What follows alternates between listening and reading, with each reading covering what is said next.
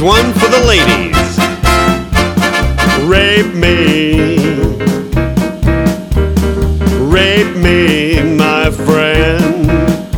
Come on, rape me. Всем привет! В эфире новый выпуск подкаста «Кактус». Подкаста о кино и не только. И с вами Николай Цугулиев. Евгений Москвин. И Николай Солнышко. Почему Николай? Вот ты, ты всегда так, так грустно говоришь с вами Николай Цигулиев, как будто ты ненавидишь себя. С задержкой Да, такой. нет, Просто сложно произнести фамилию более энергично. Вот если бы меня звали, например, Николай Соболев, тогда бы я говорил это так. Но сложно произнести вот имя, фамилию так, чтобы это звучало как-то более энергично. Это знаешь, это как слушать свой голос э, на записи, типа всегда критично относишься к, э, к своему голосу, также и к имени и фамилии. Мне кажется, ничего не мешает сказать Николай Цигулиев, пожалуйста, мне кажется, тоже то же самое. Николай Сагулиев, Да. например. Ну, давайте вы меня будете представлять, раз у вас так это позитивно получается. Э, Это тема. Вообще в американских программах, да, наверное, даже в наших новостных программах, когда сидят два ведущих, обычно они представляют э, там, со мной там Анна Иванова и со мной там Виталий Панков. Николай, ну ты же не... Ты же не... нас просто э, трое. Да, мы, ты же ведущий, а не, а не гость.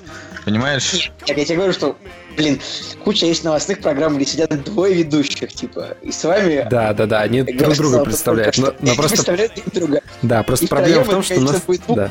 Это будет путаница невероятная, но в этом будет какой-то концепт тоже очередной. Шмутаница. Нет, но я не знаю, это как получается и с вами... Так, э, нет, я говорю подкаста «Кактус», подкаста кино не только. И, нет, но мы же говорим по очереди. Я считаю, нужно говорить так. И с вами подкаст о кино. А в эфире... э, с вами, с Нет, Николай, с Николай, вами все, программа Николай Солнышко. э, С вами подкаст о кино и не только. Все, сам запутался уже. Николай, так это... Нет, каноны нарушать нельзя. Вот, так что...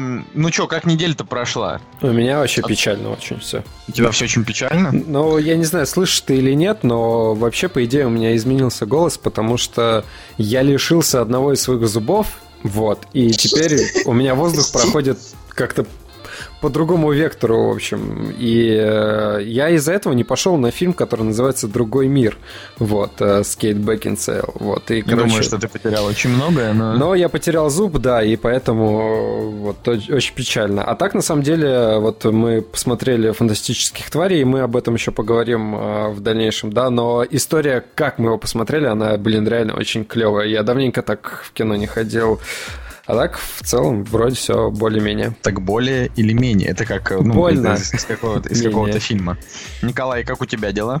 А, да, все хорошо. Я, честно говоря, блин, я, кажется, кстати, готовился к этому вопросу. Но единственное, что я могу рассказать интересного, это то, что я сдал куртку в химчистку. Блин. И мне сказали, что ее отец только понедельник. Вы понимаете, что мне 4 дня не в чем ходить просто. То есть, не то, чтобы она у меня была одна, но я привыкаю к одной куртке и хожу в ней весь сезон.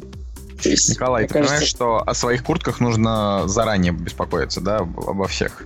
как бы э, как- в смысле заранее, если она стала, если стало необходимо понести ее в химчистку вот в разгар процесса. То есть ты ее запачкал, хочешь сказать?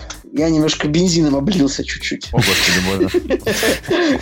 Вот, вот что называется человек недо- недо- недавно за рулем, да?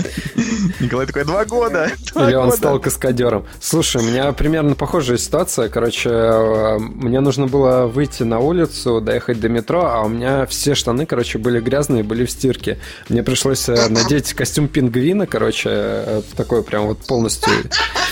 И я в костюме пингвина пошел в тачку. И, кстати, у меня тоже закончился бензин, и я из канистры заправлял тачку. И люди, которые мимо проходили, они как бы видели, как чувак в костюме пингвина заправляет э, ладу калину, короче, на морозе диком. Это было дико, конечно. Хорошая история, хорошая.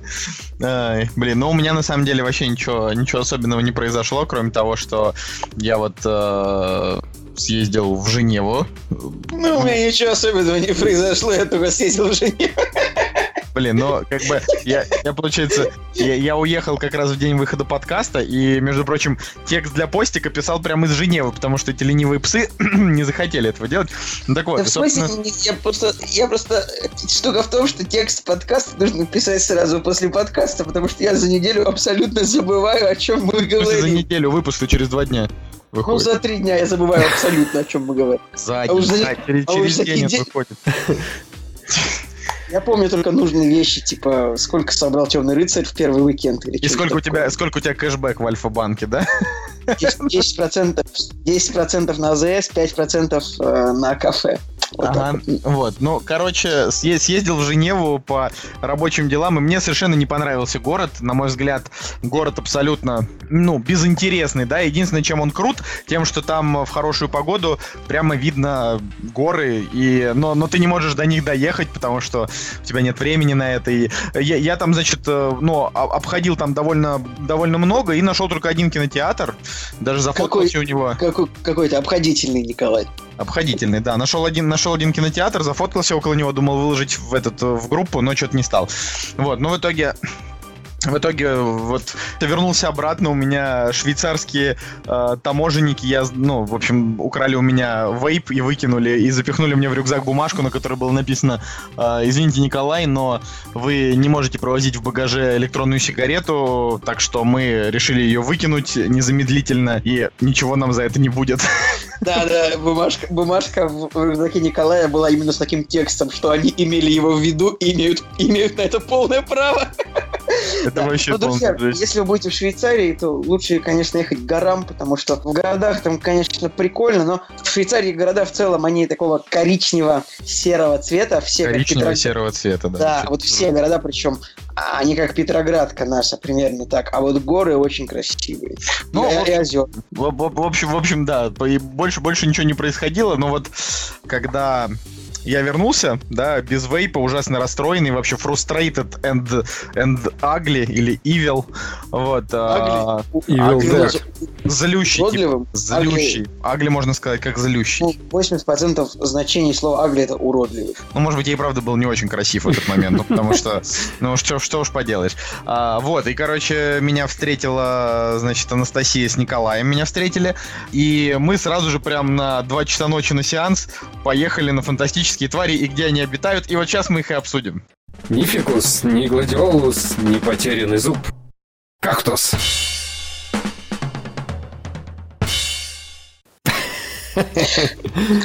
Так вот, что касается фантастических тварей, где они обитают? Они обитают на станции метро Дыбенко. Ты хочешь рассказать эту историю про коро? Ну, Ну, да, я хочу рассказать, потому что я был в абсолютном Мы пошли в кинотеатр сети Каро фильм.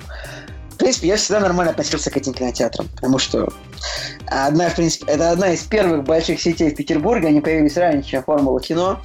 И, э, по-моему, и особо их альтернатив не было для жителей, по крайней мере, моего района. А, Так. И, но штука в том, что полчаса шла реклама, трейлеры и рекламы там всяких билайнов и мегафонов и ну, Не-не-не, там фишка в том, что там а, всего шла реклама, короче, целых полчаса. Да, да, я говорю, пол, полчаса, Карл, вообще, Но. понимаете, 30 минут рекламы, я просто в шоке, это, это, это четверть фильма. Как бы, Ну вот э, там просто шли, э, фишка в том, что сначала там шли эти стандартные трейлеры там всякой фигни, потом пошли трейлеры к фильмам, и в какой-то момент уже просто сил вообще никаких не было. Вообще Слушайте, мне, никаких. мне кажется, на самом деле можно пожаловаться, наверное, куда-нибудь. Возможно, есть э, прописаны какие-то правила, сколько должна идти реклама. Я, кстати, считаю, что, в принципе, я вообще не понимаю, вот Николай написал пост на Фейсбуке а, с, упомина- с упоминанием Каро. Я не понимаю, не понимаю, почему нам до сих пор не звонят с извинениями, как бы из этой замечательной киносети. Мы что, не, не важные медийные личности? Мы что, никто в, кино, кинобизнесе, что ли? Я не понял. Может быть, там видео записать или целый пост? Вот в «Кактусе» у нас вот 1600 подписчиков, мы а, как бы почти СМИ. Но на, с- на самом Нам деле... На, сам- бесплатно что-нибудь на подарить. самом деле, без шуток, а почему бы и нет? Э, Блин, если бы мне реально полчаса показывали рекламу, я бы упоролся вообще. Э, Возможно, надо действовать, а не молчать. Вот. Да и я уже... Я сделал все, что смог, я написал постик на Фейсбуке. Да, мы, мы- мы реально мы сделали все, что смогли. Он его написал, я его как бы, ну, не то чтобы я его, я, я его не, реп- не репостил, потому что он и там меня упомянул, но если бы надо было, я бы репостнул. Хотя я бы, конечно, еще подумал перед этим. Нет, я бы, скорее всего, не стал его репостить, но я лайкнул. Ну, или нет. Понятно. Я сделал все, что мог. Слушайте, Знаете, это как шутка, это шутка Райна, Райна Рейнольдса, типа, я ради своей дочери я готов на все. Даже зайти в горящую комнату. Нет, не в горящую, конечно, но в очень влажную. Но не в очень влажную. У меня же при- прическа, типа. Ну да. Ну, короче, фантастические твари, и где они обитают. Давайте, первый, первый тур обсуждения начинается. Женя. Слушай, ну, во-первых, а, тоже, наверное, начну с предыстории, да. А, Мы пошли на этот фильм, господи, мы пошли на него в пик на Сеной, и я на Сеной был в пике последний раз, не знаю, реально очень давно, и последний, э, я даже помню, какой фильм, это был, э, э, господи, тот ужасный фильм, где были яички у Хью Джекмана на лице. Ну, друзья. Яички на лице, это Муви 43. Да, Movie Movie 43. Ну и, Так. соответственно, ладно. В принципе, мы пришли, это был билет за 100 рублей э, в какой-то, э, типа, у них есть бонусный день такой, где билет за 100 рублей, соответственно, 3D-сеанс, полный зал народа, мы приходим, э, первое, что бросается в глаза, это просто чудовищное 3D. Вообще, я просто вот зарекся больше никогда не ходить на реально на дешевое 3D. Реально, весь фильм был очень темный, а, и в те моменты, когда наступала тьма, фильм становился еще темнее. И, короче, это было прям очень печально. И, в общем, а, соответственно, смотрели мы фильм, все было хорошо до поры до времени. И, соответственно, когда началась а, главная разборка между, соответственно, действующими лицами, да, у нас вырубился проектор а, в зале. То есть на самом интересном, грубо говоря, а, фильм выключили и пытались его завести. Так как это а, фильм за 100 рублей, полный зал а, просто от такого быдла народа, который тусуется, Ага. тусуется на сеной. Все сразу начали выдавать какие-то шуточки, что-то там, вот это, смехуечки какие-то и так далее. Соответственно, мы сидели, угорали. А, Пришла администраторша, сказала, друзья, ну, соответственно, мы вам либо можем вернуть эти 100 рублей, либо, короче, можете взять пригласительный и прийти в любой другой день на любой фильм. Мы такие, типа, ну, ё это же вообще дичь какая-то полнейшая. Вот. А, причем... Сейчас скажи, я- можешь этом можешь предложении- выражаться, можешь формулировать мысли более ясно. Я ничего Я не понял, я не понял никогда из этой фразы, типа, какая, какое следствие должно быть. Не-не, подожди. Ну, короче, а, пришла администраторша, да, и у нее реально подгорало, короче. И в начале фильма была шутка про то, что вот когда этого пекаря укусил укусил монстр, у него должен был быть анальный огонь или что-то такое там было. Вот, соответственно, вот у нее, в принципе, такое же, наверное, состояние было. Ну, в общем, суть не в том. Суть в том, что мы вышли из сеанса, нам хотелось дико досмотреть кино, и мы пробрались в другой зал, где сеанс начался через час а, после нашего, и там уже был а, 2D-сеанс, но тоже полный зал народа, и мы, соответственно, просто досматривали, сидя на ступеньках по посреди зала, короче. И в этот момент э, люди другие тоже просекли то, что можно досмотреть в другом зале. И, короче, в один зал набилось почти два зала. Люди сидели на ступенях, где-то на каких-то сломанных стульях. Это вот, короче, это была дичь. Но это было дико весело, и в конечном счете нам а, вернули деньги, и в итоге мы посмотрели фантастические твари бесплатно. Ну так и как тебе фильм-то, мистер Истории? А, да, слушай, фильм. а, не знаю, мне больше понравилась история, как мы его смотрели, нежели сам фильм. Хотя фильм, а, в принципе, клевый. Мне только, честно, не нравится Эдди Редмейн. а, Вот, не знаю, ну, какая-то тенденция а, снимать фильмы про людей с ограниченными возможностями. И А, самое... подожди, а, а чем он тебе показался ограниченным? Да, Он господи, да, да посмотри на его лицо, он же все время заторможенный. А эта девушка, которая... Ой, Редмейна? Да, да, у Редди Редмейна, господи, у него лицо Подожди, о каком фильме мы сейчас говорим? про... Ну, шутка фан- про заторможенность, господи. Ну, да, да, А, блин, что Окей. такое-то? Короче, суть Ну в том, что мне кажется, что он не вышел э, с образа про Стивена Хокинга и так и остался. И да, простят меня поклонники, вот.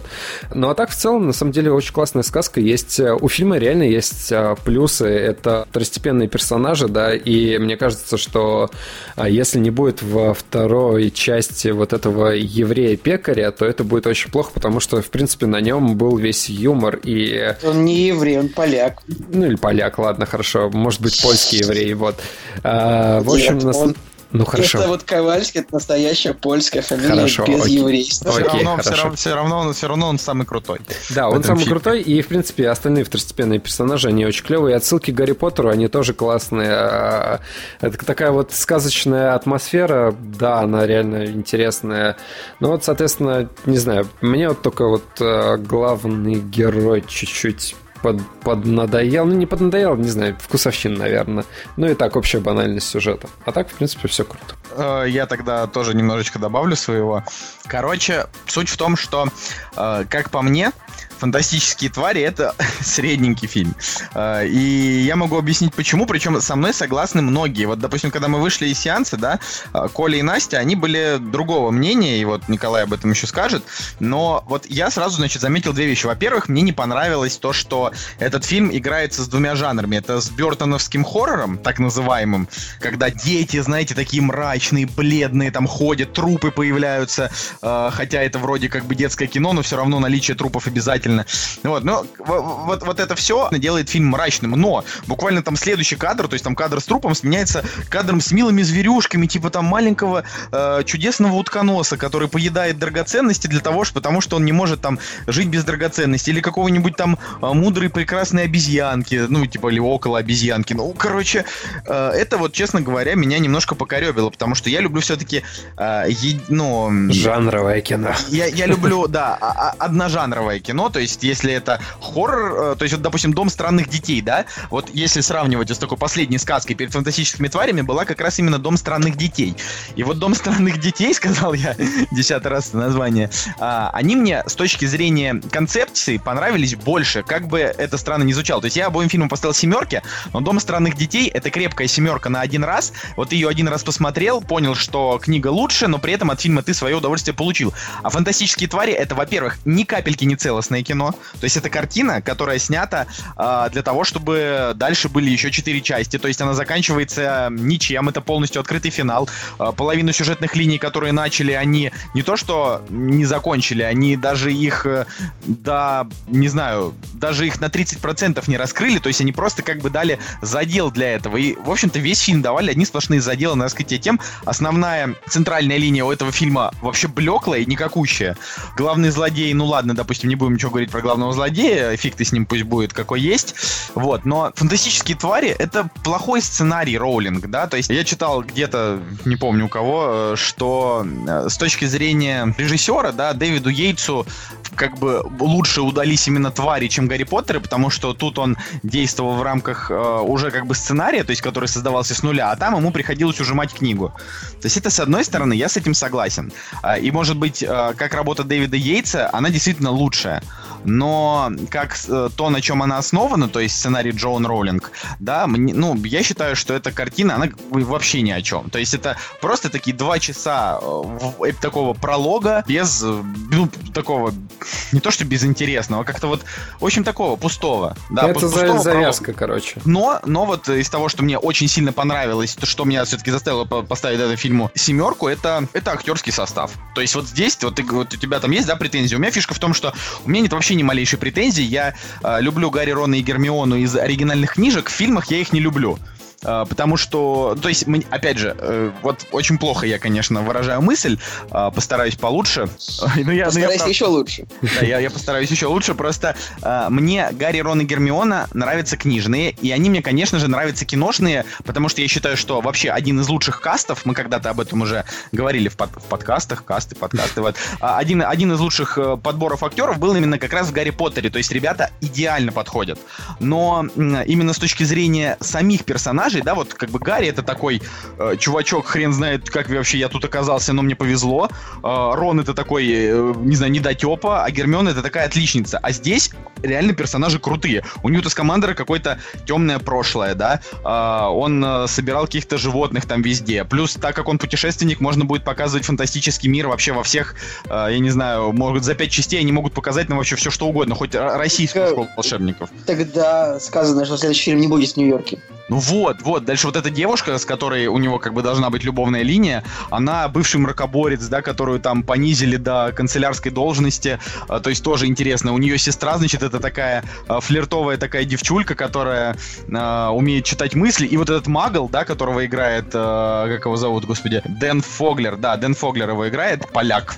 э, он, он создает этому фильму живость, да, то есть если они волшебники, они там в своем мирке э, живут и ничему не удивляются, то он дает нам такой вот взгляд со стороны э, на вообще вот этот весь волшебный мир, и несмотря на то, что местами он банален, э, иногда это выглядит очень симпатично. Но это все равно не отнимает то, что у фильма миллиард тупых сцен, вообще типа там сцены с бегемотихой, Да, это вообще дичь.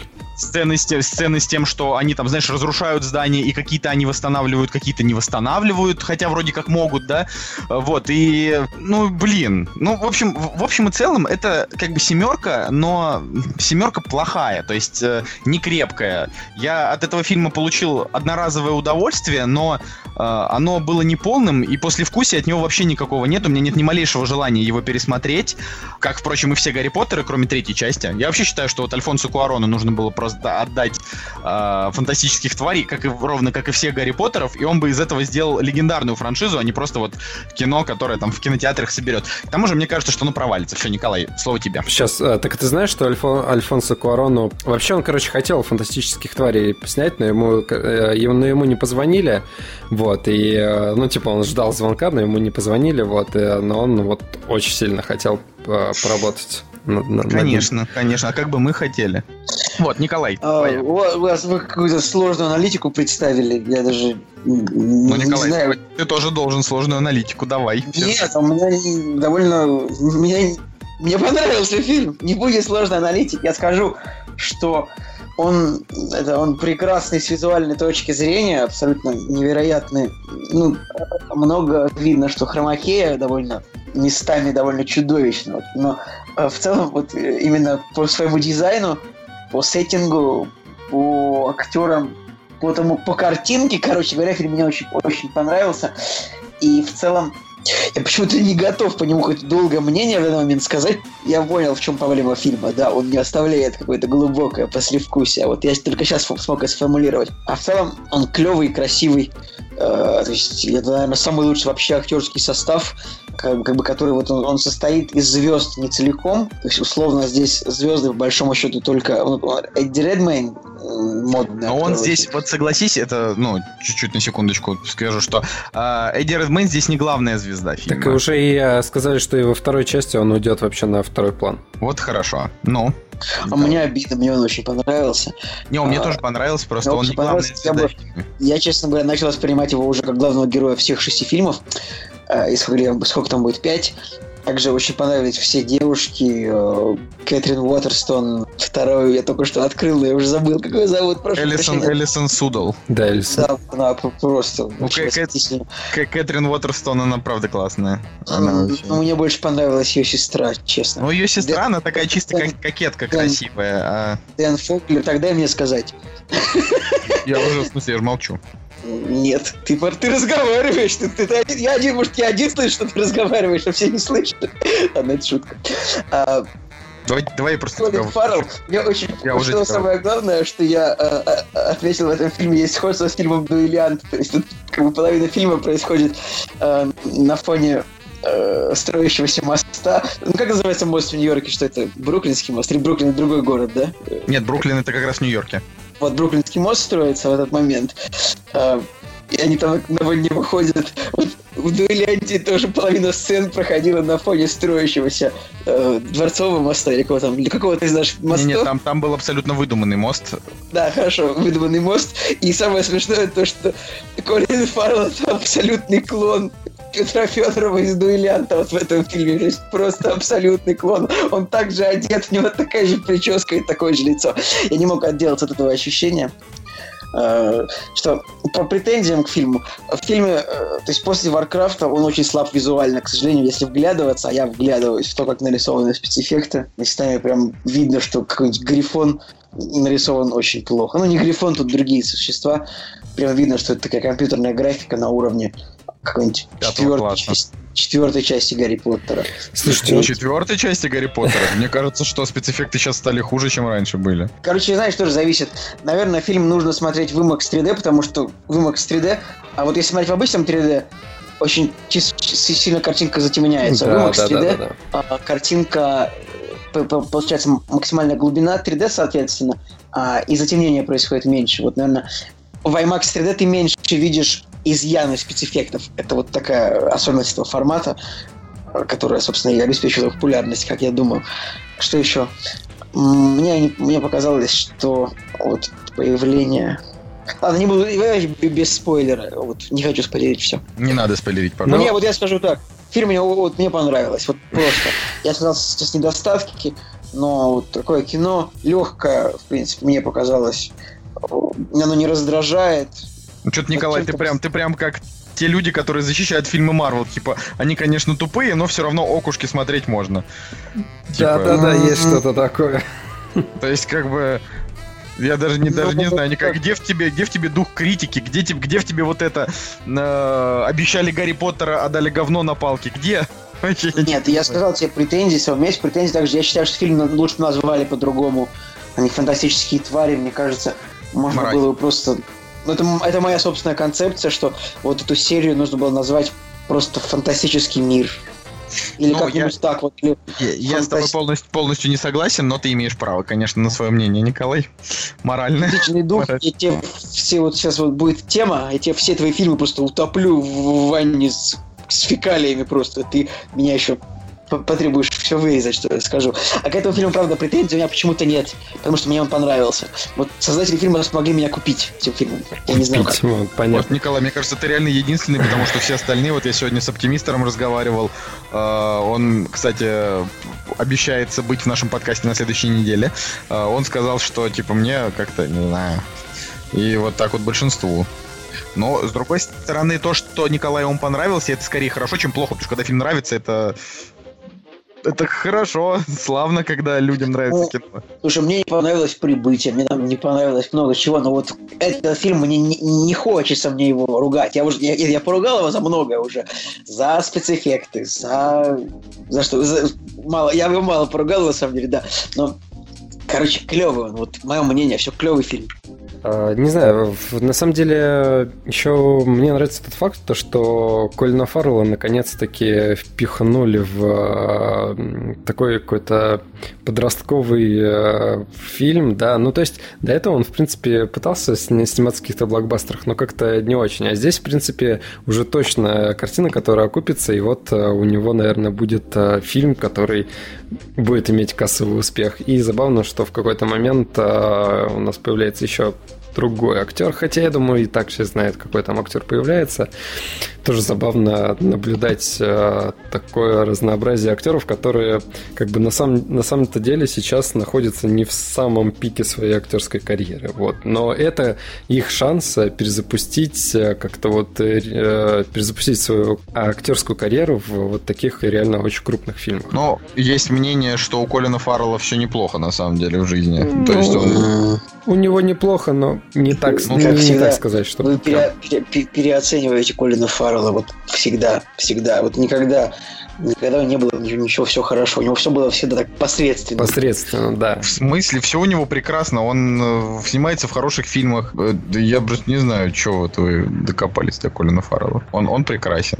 Ну, так он сам по себе прекрасен, но реально вот а, такого фильма, который бы он на себе вытащил, его по факту не было. Ну, за исключением... Залечь там... на дно в брюге. Да, господи, так он был уже, блин, лет 10 назад или 15. Все, с того момента. Вообще-то, ну да, ладно. С того момента да, и он, он как бы типа собрал там 15 миллионов, ну, 20, может быть, я не знаю. Ну, самое главное то, что он стал кто, ну, в смысле, культовым, вот, а сколько он собрал, по факту, окей, даже можно не брать в расчет, но по факту после этого не было как бы вообще ничего. Вот. Настоящий детектив, э, возможно, мог бы его как-то вознести, да, на высоты новые, но, блин, второй сезон провалился, поэтому печальненько. Второй сезон провалился, но при этом Колин Фаррелл там был хорош, ну, в плане и Я считаю, вот. что хорошая роль Колина Фаррелла самая после Брюги это как бы «Семь психопатов». Вот. «Семь психопатов», вот мне... У, Ма- я... у Мартина Макдо. Ну вот, вот, честно говоря, я просто не очень люблю... Ну ладно, это не важно. Собственно, наверное, надо перейти к следующей картине, да?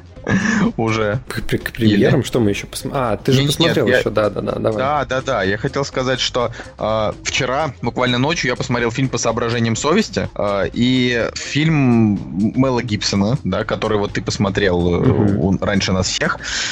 И что я хочу сказать про соображение совести? Я хочу сказать, что... Господа, если я как человек, который не смотрел, вы будете спойлерить, я просто могу снять наушники, не знаю. что Не, нет, я не, я не буду спойлерить, э, все хорошо. Просто мне бы хотелось сказать по этому, по этому фильму такое. Я не смотрел «Спасти рядового Райана», к сожалению. Что? Чё?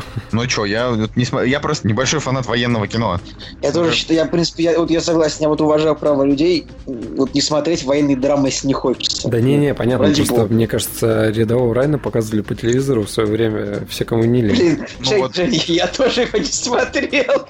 Я не хотел признаваться, но ладно, типа камин. Не, нет, я, я, я не смотрел «Спасти рядового Райана», к сожалению, да я не смотрел и список Шиндлера еще пока, то есть мне со всем этим еще предстоит ознакомиться, но э, дело в том, что в детстве я бы эти фильмы все равно не оценил, поэтому вот те, кто там говорят, вот я там «Спасти рядового Райана» вырос там на этих фильмах, как ты на них вырос-то, дружище? Ты там не понимал нифига. Но Слушай, в любом да, случае... подожди, давай так, э, окей, список Шиндлера, да, он тяжелый и, в принципе, ну как тяжелый, относительно тяжелый и такой, э, с точки зрения художественности, он намного ценнее, наверное, чем «Спасти рядового Райна».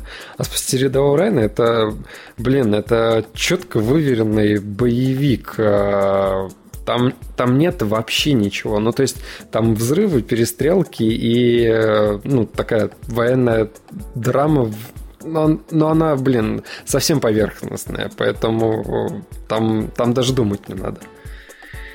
Ну, в общем, мне, мне хочется сказать только то, что э, я не смотрел «Спасти рядового Райана», но я примерно знаю, о чем кино и в чем его, в чем его фишка, в чем его там отличительные особенности. И то, что там играл Нейтан Филлион. А, вот этот фильм, это, наверное, как современный «Спасти рядового Райана». А, но так как не смотрел, сравнить не с чем, к огромному сожалению. Но вот что я могу сказать. Забавно. Первый час, первый час это просто такая, такая драма про, ну такая, типа она не очень тяжелая, просто история жизни, да, вот парня, который э, живет себе и живет, а потом он такой говорит, нет, я пойду в армию. И, э, но при этом я не буду брать в руки оружие по религиозным соображениям. То есть он как бы он, э, ну, можно сказать, что он религиозный фанатик. Причем интересно, что снял этот фильм «Католик», да, это Мел Гибсон. Эндрю Гарфилд, он что-то там адвентист седьмого дня или что такое. Ну, в общем, один из там, видимо, видимо, протестант. Вот. И э, у них, ну, то есть протестантов много разных бывает. И, в общем, у них немножко разные вероисповедания, но это никак не помешало Мелу Гибсону снять в этом плане такую довольно шедевральную картину местами. А, Что мне в этом фильме не понравилось? Мне не понравился Эндрю Гарфилд сам по себе. То есть а, я сначала этому фильму после выхода поставил 9, потом подумал немножечко переставил на 8. Это если уж говорить про цифры, но если говорить просто словами, да, а не, а не цифрами, картина действительно очень-очень хороша. То есть ее обязательно стоит смотреть. Она прям стоит э, всех там дифирамб, которые ей пели, и всех этих высоких оценок. Ты прям Но Эндрю повторяешь мои Гарфилд- слова. но Эндрю Гарфилд, он, он чудовищный, да, повторяю твои слова. Эндрю Гарфилд, он чудовищно выглядит. Как мне вот казалось, что он, он весь фильм... э, но, но если бы его заменили на любого другого актера, который меня, допустим, не раздражает, Например, на Эдди Редмейна. это, наверное, Эдди Редмейна, да, это первое, о чем я как раз почему-то подумал. Такой тоже дохлик, такой доходяга. Вот если бы на него заменили, то для меня бы фильм никак не изменился. Почему? Потому что а, по соображениям совести для меня это не фильм про Дезмонда Досса, да, вот этого парня, который а, спасал других ребят во время войны. А для меня это фильм вообще про про героев войны. Причем там очень круто показали.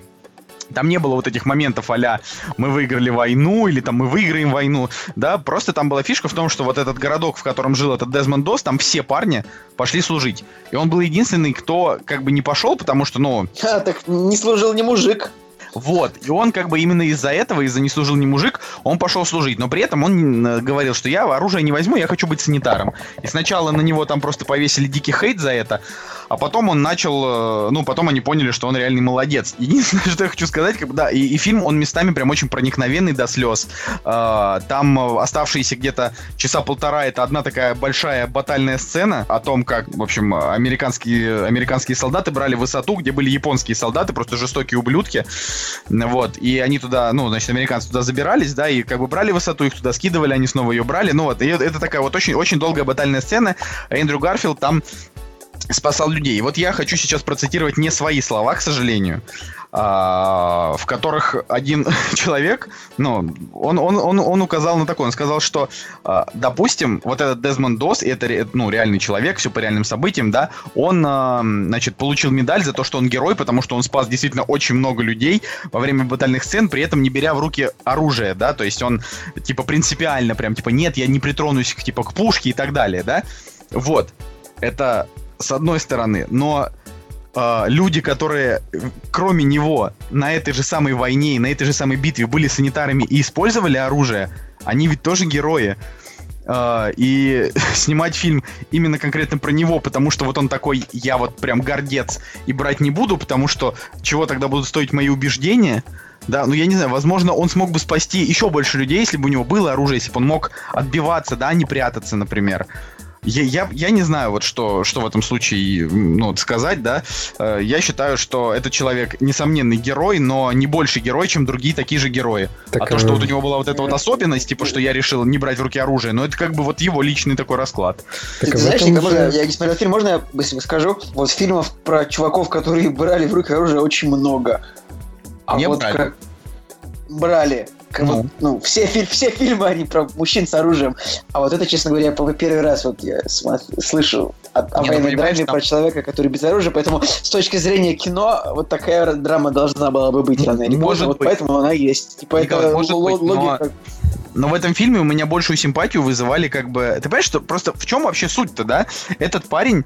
Э, вот, вот смотри, они присылают гарнизон для того, чтобы они взяли высоту а, туда бежит целая толпа молодых ребят с, с оружием, они бегут для того, чтобы брать эту высоту, погибают, разлетаются там на части с кишками, у них отлетают ноги, а, не знаю, они слепнут, а, гибнут, а этот чувак, пока все это происходит, прячется, а когда вот они уже валяются и говорят «спаси нас», он подбегает и спасает. Да, это круто, что он молодец, подбегает и спасает, но фишка в том, что это, это как-то немного странно, то есть они отправляют туда ребят просто на верную смерть, а, а он как бы ну, то есть, реально, они забегают на это поле, и буквально через две минуты реального времени э, их уже отшвыривает, и они валяются либо мертвые, либо раненые. И он их тут же как бы утаскивает, да, для того, чтобы их спасти, для того, чтобы их вылечить, и чтобы они снова могли там побежать, там, на следующий, может быть, день.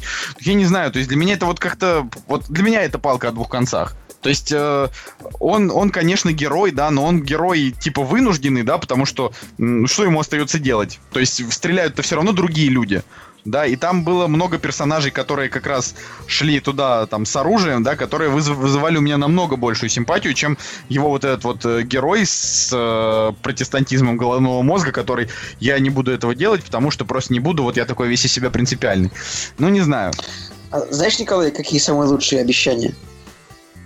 Нет. Черт, это я хотел просто сказать дебильную фразу Эндрю Гарфилда из первого Человека-паука, типа, не давай обещаний, которые ты не можешь выполнить. И он такой, типа, ну это же самые лучшие обещания. Типа, что вообще это бредовейшая фраза, которая похоронила всю франшизу? Ну. На самом деле, э, во-первых, э, вот эта тематика, да, пацифизма на войне, она Блин, она очень интересная. С одной стороны, хочешь изменить мир, начни себя. Ну, вот, мне кажется, самое яркое проявление э, этой фразы. Типа, зачем, зачем убивать друг друга, когда на самом деле, ну, зачем они реально убивают друг друга? Да, вот... Э, Что такой вопрос? Нет, Я ну... сказал, ну тупые, убивают друг друга, ну тупые. Ну, а, здесь э, просто, да, либо можно мыслить как-то более-менее, ну, более глобально, да, то есть зачем люди опять, да, вот э, стреляют, убивают друг друга и так далее, да. За, соответственно, зачем ему брать оружие а, на этой войне, зачем ему убивать других людей, которых он не знает и так далее, да. Опять же, блин, вопросы веры вот эти вот, мне кажется, все так очень тонко и э, классно снято, что каждый человек для себя, наверное, найдет э, какие-то ответы на вопросы, да, может быть, наоборот, задумается, ну, вот как ты, Николай, да, над какими-то тоже вот вопросами и так далее. Не знаю, по мне так э, очень классно. Но с другой стороны, э, я вот э, посмотрел этот фильм, и я понял, что по факту вот все советские фильмы, да, военные, в принципе, в той или иной степени там уже все это было, да, то есть там, там уже было, там уже были истории про людей, да, которые, соответственно, спасают, ну, спасают других солдат, не, не участвуя в самой войне и так далее. К сожалению, не могу сейчас вспомнить название фильма, но я точно смотрел и там не целый фильм на эту тему посвящен, но, но какой-то большой отрезок фильма, да. А, вот. И сейчас, кстати, выходит, выходит 28 панфиловцев, и мне кажется, люди, да, которые а, будут смотреть эти фильмы, да, ну, они как-то так или иначе будут сравнивать эти два фильма, потому что они выходят, ну, вот с разницей в неделю, да, или две, и так, и так далее. Два военных фильма. Вот. Но во всяком случае, прекрасная картина. Я, я уверен, что если человек пойдет на нее в кино, он ни разу не пожалеет об этом. Знаете, знаете, что мне такая мысль... Вы сейчас, я как бы обычно шучу, но сейчас скажу серьезную мысль, она у меня родилась. А вот когда, когда ты, Женя, сказал про то, что вот это все было в советском кино, я сейчас понял такую вещь, то, что вот очень много, в принципе, американского военного кино, очень много, и очень много советского. Ну, все американское военное кино это тоже это Вторая мировая война, а, потом Вьетнам, чуть-чуть меньше уже Афганистан, там, там совсем мало про Корею, да. А все советское кино, это, в общем, Вторая мировая, Великая Отечественная война, и я вот тоже думал о том, что вот зачем вот идти воевать? Я, я, честно говоря, вот я не знаю, насколько жесткие правила по призыву в США. То есть можно ли там отказаться, типа, нет, я не хочу воевать. Э, я, надо почитать по поводу того, как вот там это, эти законы менялись на протяжении именно Второй мировой войны, Вьетнамской. Короче, там просто была именно фишка в том, что э, там у них никто принудительно в армию не заставлял идти. Ну, там все шли в армию. Потому что, почему? Вот. Потому что Перл-Харбор. То есть, вот это Короче, событие этого да, фильма да. происходит после Перл-Харбора, понимаешь? Да, да, там, понятно, японцы вероломно разбомбили эту базу на Гавайях и все такое. Но э, штука в том, просто что вот есть вот такой, вот именно, меня интересует вопрос, зачем идти в армию, вот, вот, вот воевать, вот именно, причем не то, что вот в армию идти, идти в армию и идти воевать, разные вещи, да, то есть когда идешь воевать, тебя могут убить, там, тебя при, при, привезут там с флаг, э, в, в гробу, обернутым там, звездно-полосатым флагом. Это я сейчас говорю про США. Потому что вот вот в советских военных фильмах там как бы не было варианта, чтобы, блин, не идти воевать, потому что враг пришел сюда, да, а американцы, они как бы, я вот, я вот сейчас такую невероятную клюкву просто затираю, но американцы, вот у них все их войны, которые они вели, вот весь 20 век, они вот типа летели на другой континент, чтобы там специально Тогда... с кем-то подраться. А мы как бы тут, блин, оборонялись. Поэтому я хотел сказать, что американцы, помимо того, что они, ну, тупые, они еще и вероломные экспансионисты и агрессоры. Вот так вот. Это да, понимаешь, но это если говорить... Просто просить мне такой монолог. Ну, я, я, конечно, не люблю, когда ты начинаешь разводить вот это все, весь Нет, это, это, всю эту лажу. Я именно, именно вот мой поинт был в том, чтобы именно вот в чем разница должна быть в подходах к пониманию советского военного кино, которое снимается в основном о, об оборонительной войне. Хотя, в принципе, вторая часть Великой Отечественной войны, она уже не оборонительная. Ну, она уже наступательная, как бы, да, ну, соответственно, да, нужно она же... уже наступательная. Да, когда уже раскрутилась машина, как бы врага надо было добить ногами э, до смерти, в, в грязи втоптать его. Но... В общем, тут просто суть, суть в том, что вот как, когда смотришь такой фильм, э, ты думаешь, ну, ты понимаешь о том, что, ну, смеяться над э, войной, да, и вообще над, над всем этим, это, конечно, одно из самых недопустимых вообще вот вещей, которые есть. То есть это реально вот очередной фильм, который заставляет задуматься о том, насколько ужасна война. Она действительно чудовищная. И то, что она вообще в принципе практически никогда не заканчивается, это чудовищно. Но слава богу, что таких вот масштабов, да, которые, которые вот были были тогда, на, ну, во время Второй мировой, и такие масштабы, которые были во время Первой мировой и афганской войны, да, вот я надеюсь, что такого больше никогда не повторится. Но, правда, это, это просто чудовищно, да, вот эти вот молодые, говорю, эти молодые американские ребята, они ведь шли не потому, что они э, сидели и думали такие, блин, надо, короче, там, типа, не знаю, э, там просто нужно показать всем, что мы самые классные американцы. Они же шли, потому что у них тоже были какие-то убеждения, да, потому что никто просто так, когда тебя не заставляют, не идет на смерть. Вот в чем фишка. Так э, в том-то и дело, что идут. Вот. Э, ну, это вот престиж есть какой-то, разумеется, в том, чтобы идти воевать. Но, блин, ребят, ну реально, вот жизнь это идея, это самое ценное, что у вас есть. Вот, вот вы Ну ее вот. потеряете, и все, ее не будет. Ну Как да, ну ты понимаешь, что вот стоит это вот престижа. Вот, Не-не, ну, ну, дело, дело не в престиже. Кто-то, понимаешь, идет воевать за своих родных. А, кто-то идет воевать за, ну, знаешь, за свои убеждения, опять же. Кто-то убежденный милитарист, ему просто нравится воевать. А, ну, Много разных мотивов. как бы, да, ка- каждому же, у каждого человека свой мотив для того, чтобы э, идти на войну и вообще как-то с ней как-то как вообще взаимодействовать с войной, да, просто у кого-то реально нет выбора, да, сейчас, допустим, вот в эти вот современные войны, я бы э, не стал вмешиваться вообще ни в коем слу- случае, потому что все сейчас э, яйца выеденного не стоит, потому что э, во второй, на второй, во Второй мировой войне был злодей, да, то есть был э, отрицательный персонаж, которого нужно было уничтожить и нейтрализовать, понимаешь, человек, который, и вот это не смешно, Николай, это человек, который убил, э, я не знаю, своими рук, там, силами своих солдатов и союзников, убил там в- около там 30 миллионов наших граждан, понимаешь, и э, наших предков.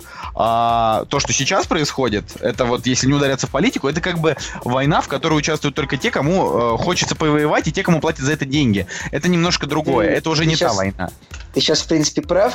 Э, Это но сейчас, конфликт. ну, например, вот, вот сейчас просто есть... Вот, кстати, вот сейчас вот можно как бы именно идти учиться военного, э, то есть на какие-нибудь другие специальности, то есть, я не знаю, какой-нибудь наводчик, вот Вот сейчас именно война хороша тем, что, в принципе, можно врага уничтожать высокоточным оружием издалека. Не Ну, знаю, научиться там управлять дроном, вот это, то есть там офицер по управлению дронами, и ты как бы в окопе, не- тебе не нужно стрелять в окопе, а ты за тысячу километров ты запускаешь дрона и выкуриваешь террористов из окопов. Э, ну, про злодея мне просто формулировка понравилась. То есть я я Ну. посмеялся над этим. Я, я как бы я, не- я ни в коем случае не хочу оскорбить память предков. нет, Так конечно, что, да. но Николай, Я просто лун- хочется сказать, хорошая фраза. тропою, Да-да-да, лунную тропу. тропу. Э, лунную х- тропой Хорошая на свидание еду. Будем там с тобой праздновать победу. Давайте тогда к следующему фильму, который... Сейчас вы- Я, я, я, я последнее, Давай, последнее, да. что хотел Давай. сказать, это то, что э, в этом фильме была типа жесткая фраза про японцев, когда там э, разговаривали новоприбывшие с теми, кто уже один раз выходили на бой, они говорят, что типа они дикие, для них смерть это хорошо. То есть японцы, да, абсолютно. то есть они, они говорят, что, что вот для, для них умереть это круто. Если убьют там медика, для них это еще и, ну, я не знаю, дополнительные преференции будут. То есть это, это дико. Вот, что я хотел Так, сказать. в общем, да, вот на самом деле все культуры, вот все такие страны типа Японии, в которых существует культ смерти, да, а, то есть в которых вот человек, по- не знаю, в которых погибший человек на войне считается, то есть вот как бы это прям почетно, прям человек даже может быть хочет погибнуть или там все эти ну, камикадзе, это же не шутка, они же правда самоубивались. Да, да, да, да, да, камикадзе это были вообще супер, престижная была. Штука камикадзе в том, что многие советские летчики тоже шли на таран, но они шли на таран, блин, тогда, когда у них там кончались патроны или вот не было, не было больше мыслей, а японские летчики, они шли на таран целенаправленно, то есть, ну, это, в общем, азиатская культура, она в этом смысле дикая абсолютно. В Ну, вопросе понимания ценности своей жизни я ударился Да. в какую-то Да. в какую-то философию пропаганду Женя. того, чтобы ценить, ценить свою жизнь. Да, ребят. я на самом деле просто хотел сказать, что давайте, не знаю, там а, поаплодируем Мэлу Гибсону, потому что действительно, вот мы уже в пре- предыдущем подкасте говорили о том, что действительно снимает хорошие фильмы и достаточно сильные, как а, с эмоциональной точки зрения, так и с а, визуальной, да. А, Последнее то, что хотел бы сказать, вот а, и опять же, да, я упоминал двумя словами то, что я посмотрел тоже военный фильм «Битва за Севастополь». это ты говорил же нам в прошлый раз ну да, я, я говорил, да, просто тоже вот э, сейчас э, мы начали просто обсуждать военные фильмы, и я понимаю, что за последнее время, да, ну, не знаю, там, последние лет пять, а, военная тематика, она, она с, одной стороны поднадоела, да, потому что очень много было военных фильмов, и снимали, и снимали, и снимали, да, но с другой стороны, хороших, их реально по пальцам пересчитать. Ну, то есть я могу вот, э, ну, опять же, да, все, вс- вс- все банальности сводятся к Брестской крепости, да, действительно классная картина и так далее, и так далее, которая сделана в кооперации, да, там, с другой стороной. Также и битва за Севастополь, и я вот ее не смотрел, да, только, из, не знаю, там из-за того, что это был российско-украинский фильм, там и так далее, и так далее, но это по моей глупости. Но в конечном счете, блин, это действительно тоже очень, очень классный фильм о, о войне, но я к чему вел, да, а, как а, вот вы заговорили о мотивах, да, по которым нужно воевать. Вот как раз-таки э, здесь у нас вообще девушка, да, девушка-снайпер, которая, ну вот, которая убивает, да, вот фашистов и так далее. И здесь вот эта тема, она тоже... И так далее, в смысле, кого он этом еще убивает? Не, здесь эта тема, она раскрыта тоже достаточно интересно. отбитая женщина, почему, почему, почему, почему человек вот человеку приходится убивать? Она, ну, нет, не, ну это, в Севастополе как бы это не будет, это не будет спойлером. Это не будет спойлером. Она в какой-то момент э, от, отказывалась идти, да, то есть она говорит, все, с меня хватит, то есть я я больше не могу этого делать, а ее заставляют, короче, потому что она, она являлась символом, а, уже символом а, для солдат, да, для людей, которые, которые там проживали. То есть ей вообще нельзя было сдаваться. И это вот как раз-таки о вот мотивах и вот этих побуждениях, да, убивать, убивать людей, там, военных действий и так далее. Реально классный фильм, посмотрите, я думаю, что тоже не пожалеете. Вот. Кстати, вот реально еще в двух словах а, а, из того, что мы посмотрели э, за эту неделю, а, я посмотрел фильм с Расселом Кроу, который называется «Хороший год», и, господи, это фильм режиссера Ридли Скотта. Я бы никогда не подумал, что у Ридли Скотта есть... Фильмы э, нормальные. нормальные фильмы. Не, ну почему же? У него да, есть все, нет, Прометей. Есть у него, да, Прометей, например. Короче, или э, Консуэллер, или как он там. Короче, суть в том, что Консулор. суть в том, что у него есть вилла во Франции, да, в которой он отдыхает. И по факту этот фильм был снят э, по его, по его очеркам, да, которые он создавал. Вообще-то нет. Что? Этот фильм был снят по книге Питера Мэя. По, по книге Питера Мэя, которая в свою очередь была написана по, ну, по этим очеркам, которые создавал Ридли Скотт. Если да? ты почитаешь, да, этот... Э, вот это уже, вот это уже интересно. Вот это уже интересно. И, короче, суть-то в том, что он, э, он э, жил, он купил виллу во Франции, вот как раз-таки с Питером Мэем, они жили недалеко друг от друга, вот, и он делал вот такие очерки, и впоследствии чего вот у его друга Питера Мэя родилась книга.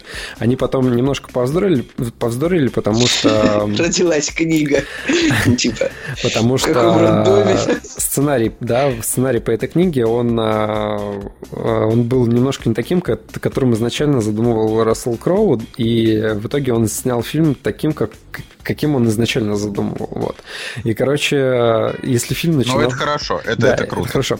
А, если фильм начинался как самый худший фильм а, Ридли Скотта, то есть я реально сидел и думал о том, что это действительно это очень слабый, вот прям реально очень слабый, очень слабый фильм, и Рассел Кроу как бы вообще не тащит в комедии, то под, под конец это, блин, это реально очень классная такая мелодрама, комедия франо-английская. В общем, действительно необычное смешение, да, фильм про, Ладно, Фран... уговорил, про Францию, уговорил. вино, и если смотреть э, вдвоем с девушкой, то это действительно классно. Вот, советую посмотреть. Э, гла... Настя, Настя очень этот фильм любит, но... Главное, главное перетерпеть начало, как мне кажется. Да, вот, теперь я закончил. Хорошо, хорошо. А, я думаю, что на этом мы наш, наш подкаст на сегодня закончим. И так слишком много говорили. Да. Всем пока. Но переходим к премьерам.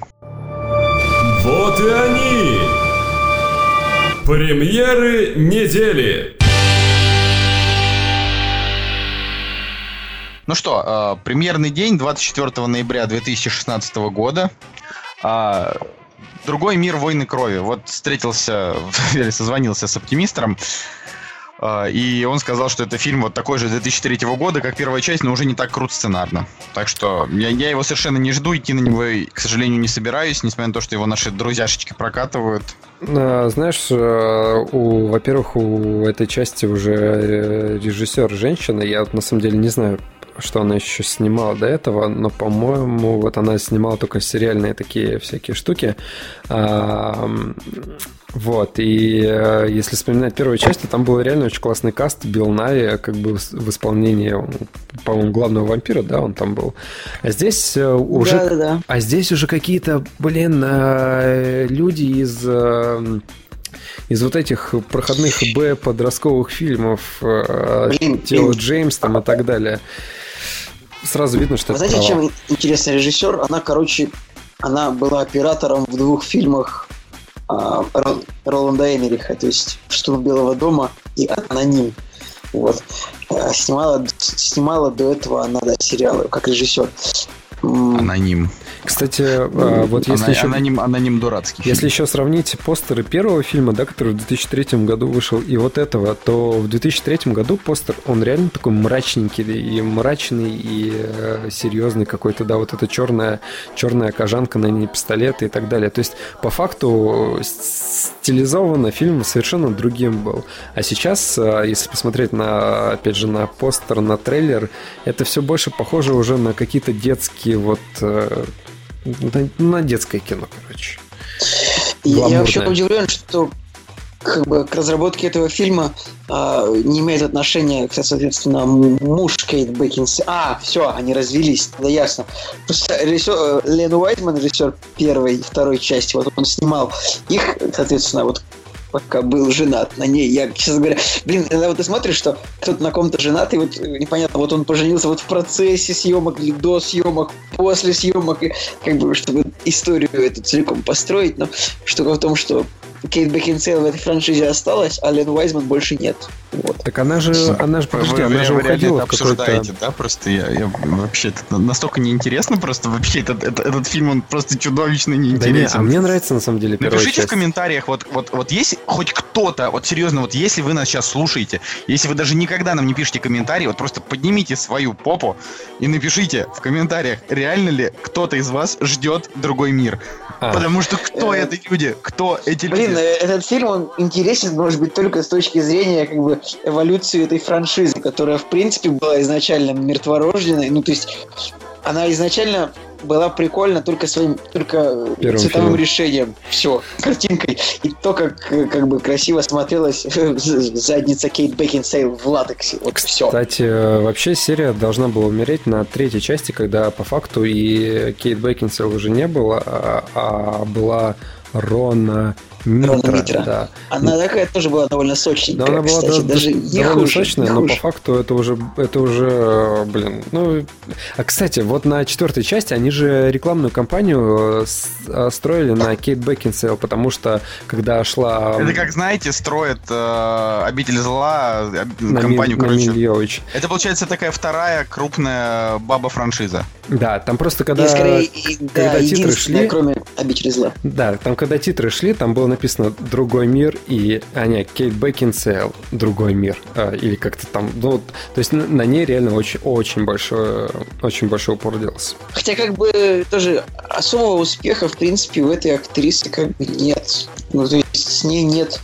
Я сейчас, чтобы не рисковать, в принципе, с ней нет за последние 10 лет, вот честно так вот так говорю, 10 лет, с 2006 года, вот с ней был последний фильм в 2006 году, вот сильно успешный, это вот «Клик с пультом по жизни», и как бы этот фильм, он был успешен благодаря Адаму Сэндлеру, не благодаря ней, ну, в общем, то есть поэтому, в принципе, вот это ак- как актриса, как киноединица, я бы так сказал, она не никто, ну, по большому счету. Киноединиц. Ну, я, я на самом деле вообще даже спорить не буду. У меня, как и Мила Йовович. Вот, вот тут ты не прав. Мила Йовович, Ну, Мила Йовович, она играла в фильме «Пятый элемент». Это же такой Пятый клевый элемент. фильм. Ого. «Пятый элемент» Ну, это, «Пятый элемент» это просто СТС-кино, которое вы любите. Ты и все. упал, Вот что ли? Я тебе приду с франшизу. голову вообще. Или, рен «Пятый элемент». Ну, я не знаю, я все равно считаю, что «Пятый элемент» это лажа, простите. Ну, как бы это мое мнение. Вообще. ради бога, вот Ну. считай, как бы никто не против. Но Мила Йовович сама по себе, она пол, она вот одна на себе вытащила вот эту вот франшизу в кассовом плане. Обитель зла. Вот, да. Понимаешь, Так ну, а Кейт Бекинсейл зато красивше. Ну. Я не Ну, знаю. я, вот тут это, это дискуссионно тоже. Дискуссион, да, это, мне кажется, Ну, они обе ну, хороши. Может быть и правда дискуссион. Ну, просто они, может быть, а- они немножко одинакового типажа, такие реально женщины, у которых черты лица хорошие для того, чтобы быть жесткой. Это правда. То есть, как бы, знаешь, они на самом деле обе такие, в принципе, худенькие довольно. То есть, без Худенькие, со скулами, Да, острый, да. острый- острый взгляд, когда надо.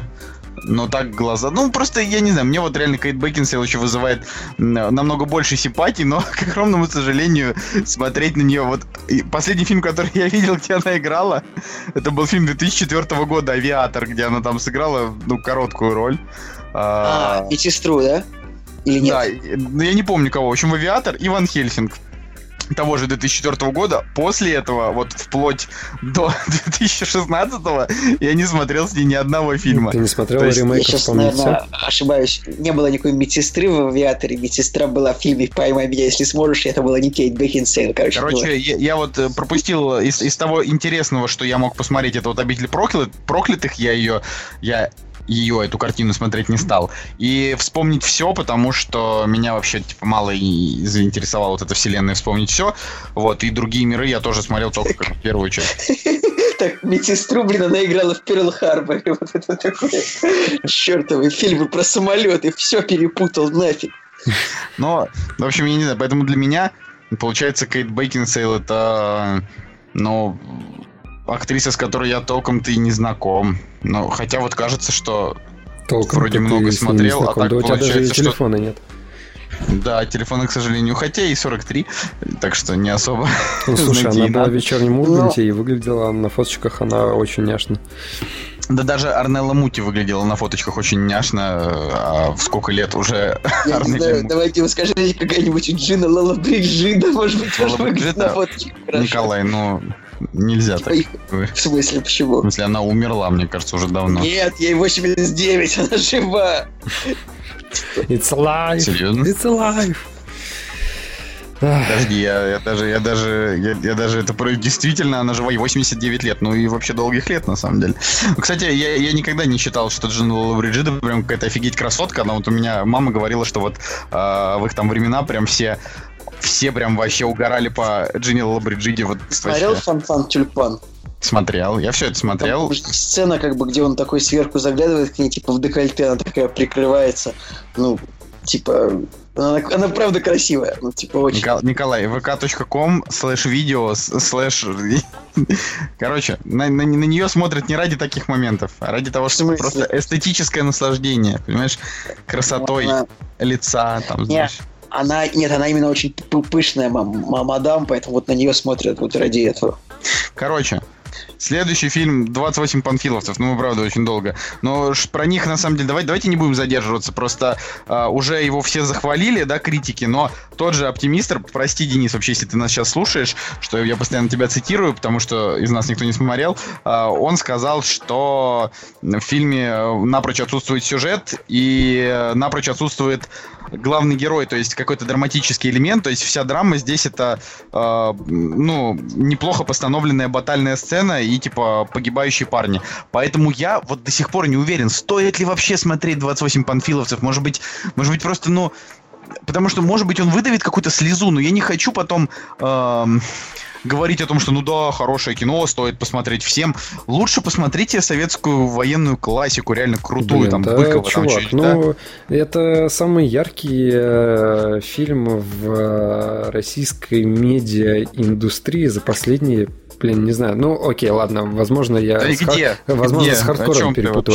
Я, а, я имею в виду, что про него очень много говорилось в Про него социальных- говорили, потому что его, его пытались э, Потому зафорсить, что? чтобы без Потому- лишних Его, затрат... блин, собрать- да. Потому За что на него за скидывался народ, за господи, это, первая, наверное, самая успешная краудфандинговая компания, блин, в России. Поэтому... Ну, не самая. Первая, самая успешная краудфандинговая компания это 7 миллионов рублей на новый альбом БГ. Вот, вот это вот реально Ну краудфандинговая хорошо, компания. окей, возьмем, 28 возьмем кино, ладно. Как минимум, тот, тот факт, то, что народ скидывался баблищем на фильм а, в России, это и который вышел на большие экраны, блин, ну, по-моему, это круто. Даже не учитывая какие-то стороны, да, там политические, не политические, правдивая эта история, неправдивая, по-моему, сам факт того, что этот фильм все-таки, блин, реально вышел на большие экраны, и чуваки, которые э, по факту до этого ничего нормально, ну, в смысле, ничего крупного до этого не снимали, они, по-моему, там сериал, какие-то короткометражки снимали и так далее. Вот они сняли полнометражный фильм, и, блин, по-моему, это реально Ну, клевая просто история. Ну просто это такая, как это называется? тебе поднадоело, наверное, вот просто, я тебе скажу, тебе поднадоело о том, что все про него говорят. Да мне не то, что мне просто... Я не, я не верю в это во все. То есть я, я не, не верю в события, я не верю вообще во все вот это. То есть для меня это... э, то есть... Короче, вот я вот так скажу. Вот Брестскую крепость, вот они ее просто взяли и сняли, да? Э, битву за Севастополь, ну хорошо, это там про- дали на это деньги э, правительство, да, дал, дал на это деньги. На Зоре здесь тихие пересъемку тоже дали деньги. То есть а, 28 панфиловцев, насколько я понимаю, это фильм, у которого, а, значит, собрано-то 3 миллиона рублей, но бюджет-то у него не 3 миллиона рублей, а Какой десятки 3 миллиона миллионов ты рублей. упал, что ли? Там у него Я не- тебе, я, у него я не тебе еще 3 раз миллиона. говорю, из, из 300 тысяч рублей было собрано 3 миллиона 190 тысяч 994 рубля. Я сейчас нахожусь на странице этого проекта на Бумстартере. Вот. Э, И этому фильму 2053 человека э, скинули по 50 рублей, и 4 человека скинули по 100 тысяч. Э, Это единственное, за что, э, вот какие там были варианты, типа заплатить. Либо Да любую тут, сумму. либо Короче, 100 что, что касается крауд... Блин, это фильм, как бы, который краудфандингом привлек инвесторов. И они- инвесторы оказались... вот, ну, э, то есть крауд собрал, он собрал... Нет, я, ты, ты мне Он мысль не дал Собрано говорить. 34 миллиона 746... э, Так я тебе говорю, это где в итоге это, собрано? на, это на главной странице написано. Собрано 34 миллиона 746 тысяч э, рублей. Помогло 35 тысяч 86 человек. Это, подожди, а это на каком краудфандинге? Не знаю, это на главном сайте э, написано, на главном сайте 20 панфиловцев, 28 панфиловцев. Вот что-то странно, потому что с самим Бумстар... А, так я тебе говорю, потому что вот на самом Бумстартере собрали 3 миллиона, после чего в этот проект стало инвестировать, как я понимаю, государство, либо это может быть какие-то частные люди, связанные с государством, но этому фильму решили, то есть увидели, какая вокруг него поднялась шумиха, и этому фильму решили как бы задонатить баб. Ну я серьезно вам скажу, такие вот деньги, сколько, 34 миллиона, да? Да, ну вот, пожалуйста, есть есть, полный полный- список вообще с именами Вот, людей, вот которые тебе- задона- задонатили. А, то есть хочешь сказать, что вот все эти люди, Все эти люди, Да? вот, вот, пожалуйста, на, на, на сайте, вот прям реально список, который, по-моему, не прокрутить до конца, вот с именами, фамилиями, никами какими-то и так далее. Ну вот, э, если так, то это немножко странно, потому что я, честно говоря, думал, что у него только этот, у него был только бумстартер, а не... Не, ну, ничего. Гоблин собирал, ты что там? Вообще там собирали всем миром, и как бы много людей, в принципе, денег накинуло, потом Ну, хорошо, инвесторы. опять же, Если я давайте- жду, я жду как бы...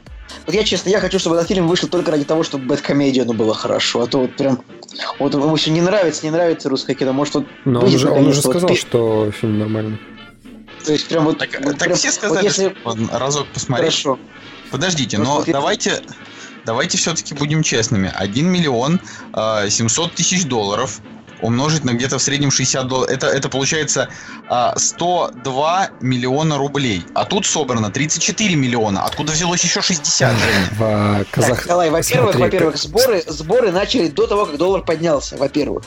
Во-вторых, краудфандингом собрали... Это значит, что должно было быть еще меньше, Николай. Это был не аргумент сейчас. Смотри, а, во-первых, а, по-моему, если не ошибаюсь, а, могу ошибаться, но, по-моему, 30 миллионов а, выделил Казахстан. А, Вот я тебе говорю. а оставшиеся нет, а оставшиеся деньги в- уже выделил а, этот фонд кино. Вот, вот. Я ж тебе говорю, вот почему ты пытаешься мне объяснить, что на весь этот фильм собрали люди? Нет. Да я не сказал, Вот что собрали на люди весь три- фильм. Собрали люди 34 миллиона, оставшиеся 70 миллионов собрал, э, собрали. Это я к чему? Все пытаюсь объяснить-то, что э, если бы они хотели, они бы и так могли собрать на этот фильм деньги без вот этой шумихи на тему того, что ой, мы тут такие, короче, дофига прям все патриоты.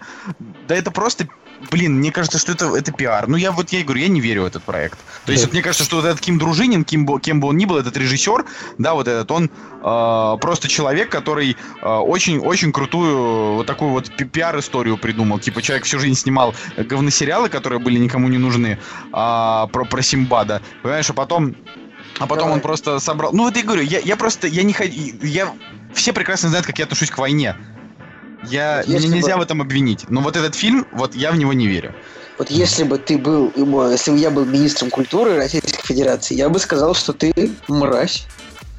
А, понимаешь? Слушай, ну, Ну я вот. действительно, я, не, я, я как бы понимаю, я понимаю твою точку зрения, но я не понимаю, почему он настолько критичен.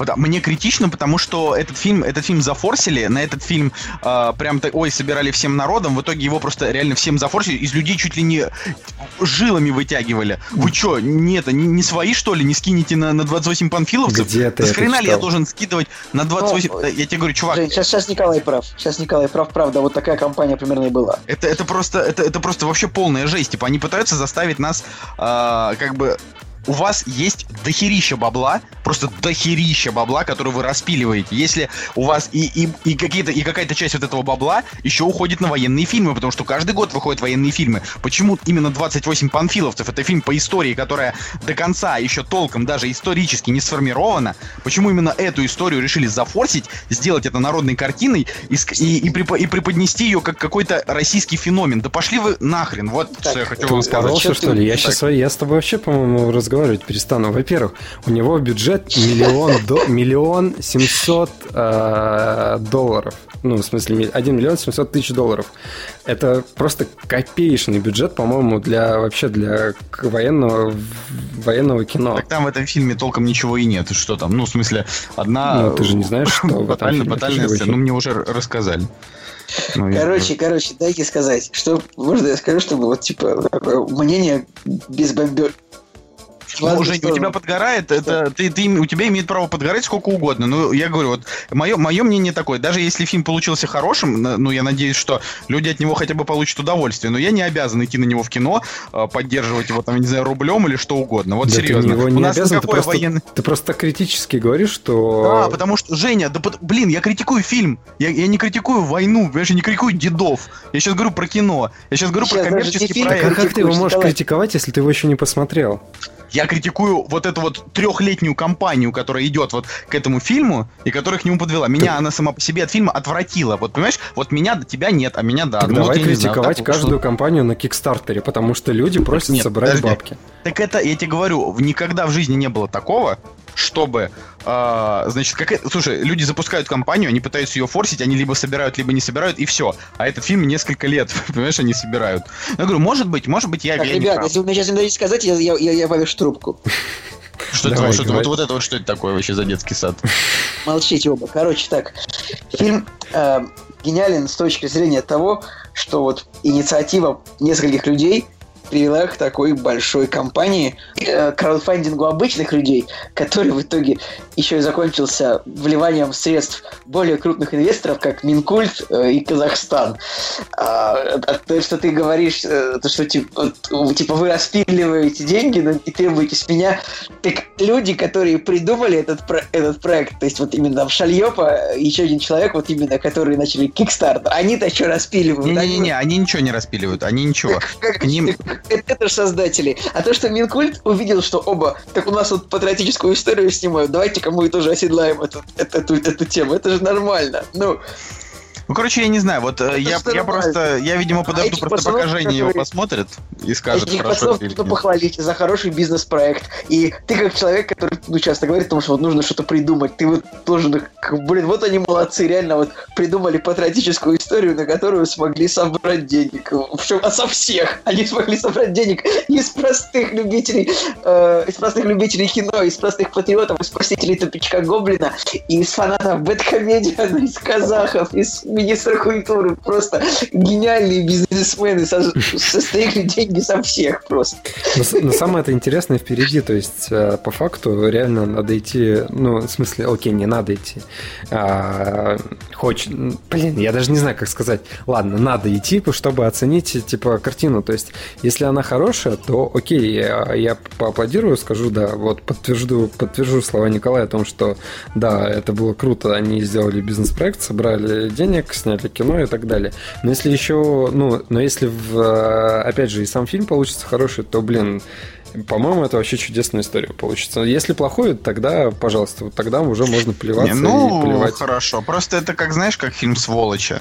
вот Сволочи, я уже да, я говорил об согласен. этом, о том, что мне, мне фильм «Сволочи», в общем-то, нравится, да. Ну так, плюс-минус. Местами он абсолютно идиотский, да, но он довольно эмоциональный и давит, да, на какие-то вот э, струны души. Но уж простите меня, как бы, конечно, я помню, как этот фильм выиграл награду MTV, и Меньшов, Меньшов, Владимир да. Меньшов вышел на сцену и сказал, знаете что, идите вы нахер, не буду я этому фильму давать приз. И бросил бумажку просто на землю и ушел. Да, я помню, я подумал, смотрел. я подумал, вот это вот это мощно. Серьезно? Да, да, да, это да, был да. прям. То есть вот он вышел, он сказал, что я не собираюсь этому дерьму, короче, вручать, вручать премию. Ну, и свалил он не говорил, со сцены. конечно. Но он не, он сказал, что это что-то позор. Ну ладно, Да, чем да, не да. перевирать. Я просто смотрел это видео, и там была какая-то отрицательная фраза. Он сказал, бросил бумажку и ушел. И потом там была пауза, и такие, ну, типа режиссера все равно на сцену. Давайте мы вас наградим. В общем, это очень смешно. И он такой, типа, спасибо, пацаны. А, вот, э, я просто не знаю, да, я как бы я, я не могу. Вот пока ничего, да, хорошо сказать. Я, остан- остановимся на мнении, что э, я против краудфандинга на такое кино, потому что мне кажется, что фонд кино и так такие фильмы одобряет. И зачем они сделали из вот этого такое, знаешь, э, призыв к народному единству и начали вести такую агрессивную политику насаждения этого фильма, я не понимаю. Но если он получится Николай, хороший, ради. Они, они это кто? Ты вот к кому А обращаешься? вот, вот я не знаю, кто они. Вот я говорю Вот ты- слово вот они, ты я не, знаю. знаешь, кого кто ты обвиняешь. да? Я не Ты знаю, кого знаешь. я обвиняю, но мне, мне это не нравится. Мне не, мне не нравится этот форс. Мне не нравится, что они все а, вот так вот решили. же, опять же, тоже гоблин. Ай, ладно. Чего обсуждать? Вот Короче, Тут, тут, кстати, да, вот э, то, что к этому присосалось, присосались, типа, там, гоблины, бэткомедиан, мне кажется, это вот это вот, это вот мне тоже не очень нравится. А то, что люди, которые это все придумали, они смогли привлечь такое внимание, они молодцы, и ты должен сам это ну, понять. То есть, да, да, тут хорошо, хорошо, как пусть э, будут молодцы. форсил этот фильм? ну, как бы он постоянно говорил о том, что вот разве нет? Ну, я может, я ошибаюсь, может быть, может быть, я просто Я э, только щас от Гоблина придумал, помню, что Да? он постоянно... Значит, и- и я просто знаю, что Бэткомедиан тоже очень ну, ты так от- относится патриотично, у него такая позиция, там, ветераны, все такое. Я просто, я- в смысле, это нормальная позиция. Но просто если кино плохое, то кино плохое. Кино Да, хорошее, я- кино хорошее. Сейчас Я хочу принести извинения, если я ошибся насчет Бэткомедиана, если вот я, мо- ничего но не я могу вспомнить, вот, я могу вспомнить военные фильмы, э, которые, например, были не то чтобы хороши, а были очень даже дерьмовые. Например, «Утомленные солнцем 2».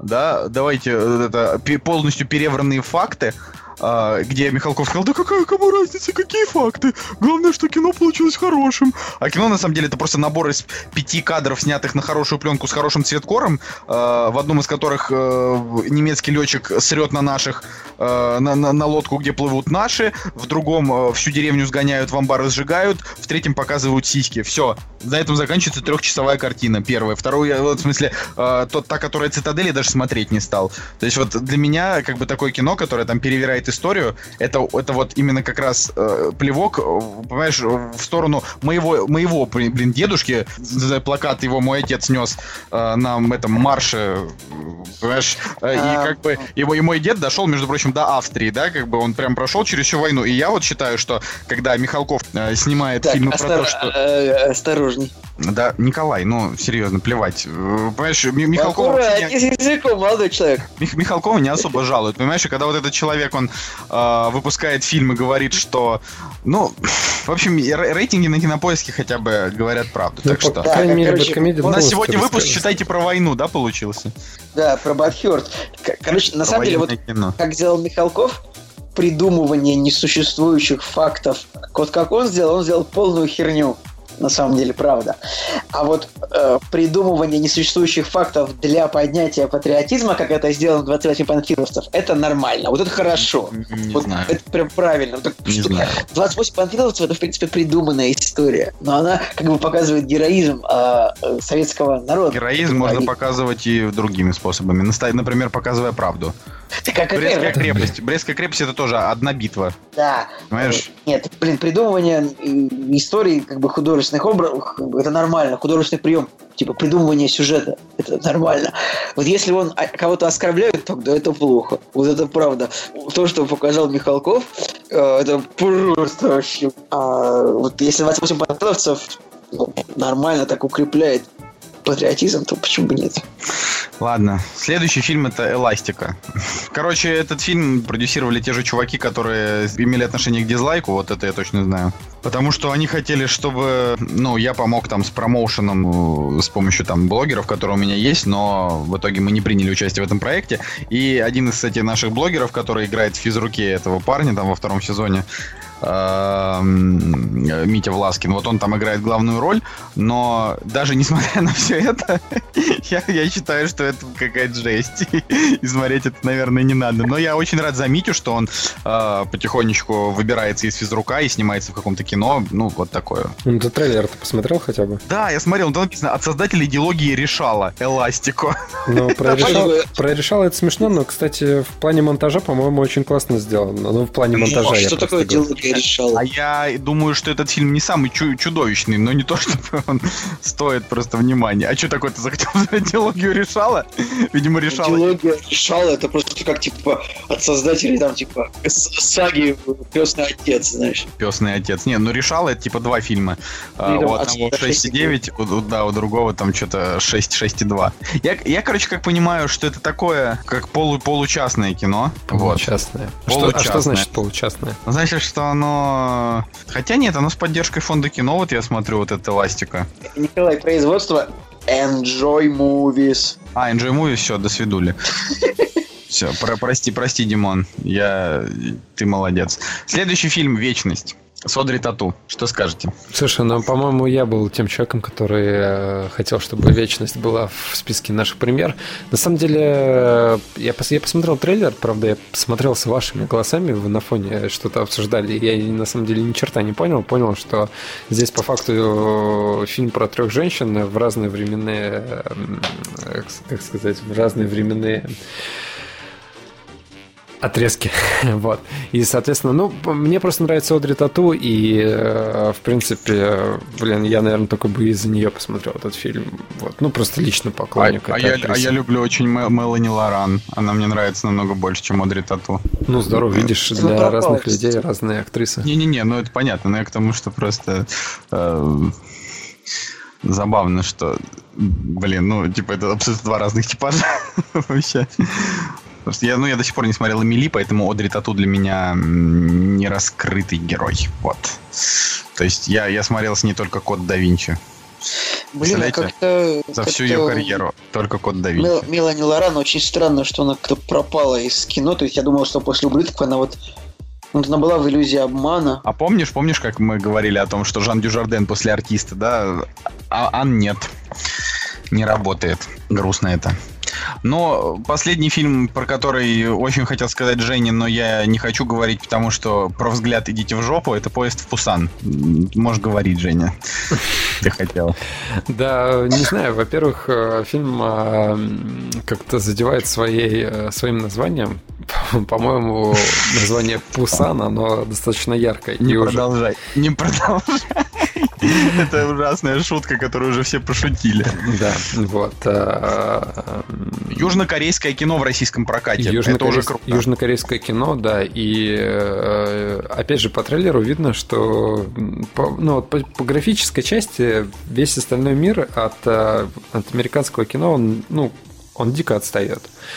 Но здесь, мне кажется, важна все-таки не графическая составляющая, да, спецэффекта, а именно вот как раз-таки атмосфера и вот действия персонажей, сценарий и так далее. А видим, ну, и, видимо, вот как раз-таки эта составляющая фильма, она как раз-таки интересная, и она, видимо, на хорошей, ну, на хорошей ноте. Вот, У меня, поэтому... кстати, возникла абсолютно, абсолютно интересная мысль, вообще, как мне кажется. Ну, ты давай закончи, потом я скажу мысль.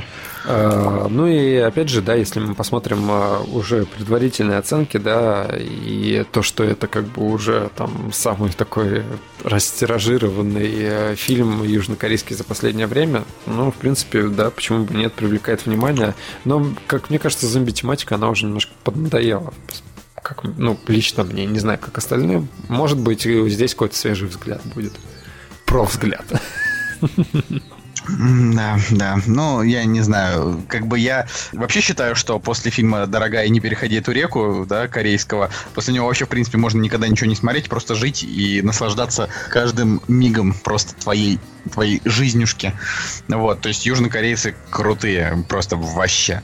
А, но не знаю, насколько... Ну, в общем, я так хочу сказать, да, я, конечно, про свой этот негатив к взгляду я больше шучу, потому что, ну, мне плевать, реально, я просто полтора месяца у них довольно паршивенько поработал, и, ну, и типа, э, поэтому это просто скорее угар, да, в формате юмора, но я рад за то, что маленькая просто частная вообще кинокомпания, да, пытается вывозить какие-то культовые картины в Россию, и если она хоть что-то соберет, то будет круто, но мне кажется, что это не, нет у него той рекламной кампании, которая меня в общем, заставит пойти на поезд в Пусан, как на фильм про зомби, да, он для меня как фильм, какой-то фильм катастрофа. Вот я просто смотрю афишу, и э, я, ну, допустим, я не читаю описание, я просто вот обычный мужик, который после работы с пацанами там вышел с завода, увидел афишу «Поезд в Пусан», не залез ни на какой кинопоиск прочитать и рецензии и узнать о том, что это там уже культовая картина. Я просто увидел и такой думаю, блин, ну это походу, короче, фильм «Катастрофа». Не очень хочется, а это про зомби. Это зомби-муви. Да, я же тебе говорю, это зомби-муви, а выглядит как фильм «Катастрофа». В общем, фильм на самом ну, деле него... для разборчивых людей, которые, которые да, сидят да. на кинопоиске и смотрят Это вот блогеров. именно для, для, для, так, для тех людей, которые шарят. Таких много. Вот вы думаете, что как бы типа кинопоиск смотрят там три человека, а на самом деле я бы сказал, что перед тем, как смотреть кино, кинопоиск смотрит типа человек 7 из 10. Просто какой рейтинг? Вот серьезно, правда. Mm, а, 7 из 10 это посетителей кинопоиска смотрят. 7, 7 из... 7 из 10 посетителей интернета, я бы сказал. Ну, вот это вот не знаю. ну, как бы, ну, не знаю, Николай, как у тебя, э, друзья, но у меня есть знакомые, которые кинопоиск вообще не открывают. Короче, у фильма очень большой метакритик, 96%. В принципе, для меня достаточно э, этого, чтобы пойти в кино, но я ненавижу зомби-муви, вот вообще, тут не мы ненавидим. Я вот, я вот наоборот, я люблю зомби-муви. Вы, вы, принципе... вы, выбить проходочки, что ли? Надо сходить. За, за, за постик, да? Ну, ладно, нет. Да, господи, просто он идет, наверное, в Доме кино там за 150 рублей. Просто пошли, сходим и все. Но я вот так хочу сказать. После а, вот этого фильма, который про девочку, зомби, а я один, да, на него хотел Идет в 20 кинотеатрах этот фильм. Я, я просто говорю, это, кстати, не так плохо. Не он так. идет в Мираже, Формуле кино, везде он идет почти. В общем, я к чему? К тому, что... О, ну, молодцы, поработали, значит, хорошо. Но я, я о том, что вот был вот этот я забыл. Новый, новая эра Z, да. Вот. Э, но после новой эры Z э, как-то вот проснулась вера в то, что могут про зомби снять что-то интересное. Ну, не знаю, ну пойдемте сходим, угорнем, не знаю, ну вдруг вдруг понравится, я не знаю. Э, я в любом случае советовать бы, хотя, может быть, вот знаете что? К черту идите на него. Мне кажется, на этой неделе больше не на что идти. Ну, вообще просто. Мы обсудили премьеры. А, ну, 28 панфиловцев, да, кто захочет, а, согласен. А, Все остальное не представляет вообще никакого интереса. Я, правда, не вижу ауди- целевой аудитории другого мира 5. Вот, правда, не вижу. То есть, я не могу себе представить, я не знаю вживую ни одного человека, который смотрел все предыдущие части. Мне, кстати, будет я интересно. Смотрел... Николай, я смотрел все предыдущие части, даже «Странный мир». Все четыре? Да. Три, их три было. Их четыре было. Три. Это, это четвертая три? часть. Это, это четвертая, да? да? Точно. Не, первая была на лицензионном DVD даже. Не, первую на лицензионном DVD я у тебя даже брал. Вот это я помню точно. Ну ладно. Только, ну, смотрите, вообще на самом деле пишут, до этого было пробуждение, бесконечная война, восстание ликанов, эволюция и другой, и просто другой мир. То есть это вообще шестая. Раз, два, три. Ну там, э, видимо, может какой-нибудь мультфильм Не, ребят, не, ребят, ну в смысле, да, может быть и был мультфильм. Ты про Может, не, не, это, это, это, это четвертая. По-моему, пятая. Это четвертая часть. Должна быть. Нет, стойте. Другой мир, другой мир 2 эволюция, другой мир 3 восстание ликанов.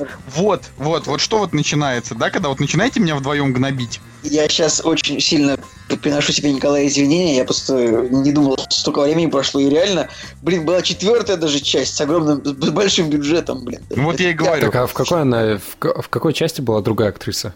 Третий. В третьей. В третьей. Но это какая разница, все равно же часть. А, значит, э, в четвертой уже была Кейт Бекинсейл. Так что да, Николай, Четвертая она была. Человек, который смотрел все четыре фильма, не существует. Вот, таких людей просто нет. Короче, ладно, я думаю, что это заканчивать с примерами, но согласитесь, э, была очень жесткая дискуссия, и она, это хорошо. Она просто оживила наш сон, потому что мы пишем, как обычно, среди ночи. «Кактус». Переходим к теме. Итак, господа, вот мы переходим к теме, как, как это звучит, да, просто мы переходим к теме. Мы не, мы не будем обсуждать долбанные новости, э, потому что вообще уже месяц никаких нормальных интересных новостей почти не выходит.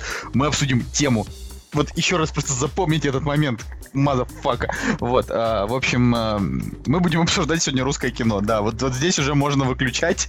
Но Типа, обсуждать мы блин. будем блокбастеры, на самом деле. Так Такие что, д- крупные д- фильмы. так что любить, можете дропнуть сразу, как бы, типа вот. Хотя вы не узнаете кодовое слово, если вы дропнете, под, дропнете подкаст сейчас. Потому Блин, что было бы не знаете круто, точно, если бы можно было запрещать перематывать на тот момент, где есть кодовое слово, чтобы типа люди реально с- прослушали весь подкаст, а, чтобы ну и те, которые, которые напишут кодовое слово, мы понимали, что они действительно до конца дослушали. Мне кажется, нет никакого смысла не, не слушать кодовое слово. В смысле, зачем тогда вообще все это?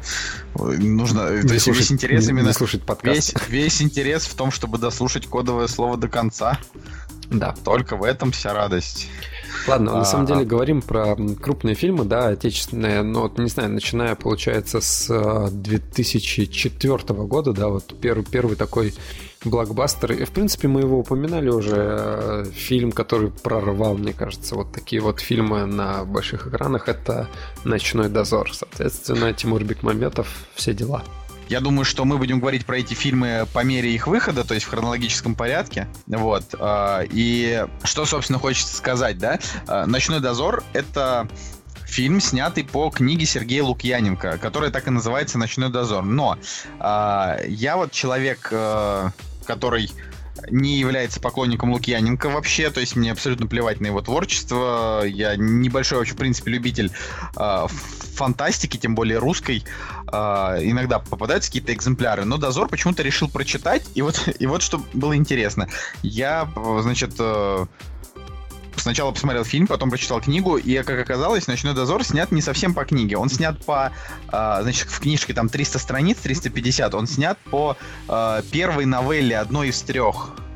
Да, Вот. да, да. Вот меня тоже это в свое время Да. Очень поразило, что фильм не, не полностью по книге снят. Книга типа больше, чем фильм гораздо. То есть, то есть кни- книга, фишка в том, что ночные дозоры фильма у нас есть что? У нас есть ночной дозор и дневной дозор. В дневном дозоре как бы почему-то они вот взяли и решили типа закончить историю. Ну, может быть, оно и хорошо, что они так сделали, но суть в том, что вот они, значит, всего два фильма сделали. И по сути, ночной дозор это по первой из трех э, новелл первой книги, а дневной дозор это уже вообще вольная фантазия на тему э, продолжения с какими-то минимальными вставочками э, из, из вообще Лукьяненко. То есть это не по книге, это по мотивам книги. По мотивам, Вот. да. Да, это вот надо, надо понимать. И я бы сказал, что «Ночной дозор» — это... Может быть, я уже повторяюсь, я не помню, говорили мы о дозоре толком или нет, но для меня «Ночной дозор» — это такой вот э, немножечко артхаус, потому что он э, очень такой странный, очень авангардный, с кучей бесполезных, непонятных моментов. Э, Например, где он Это там выпил- правда.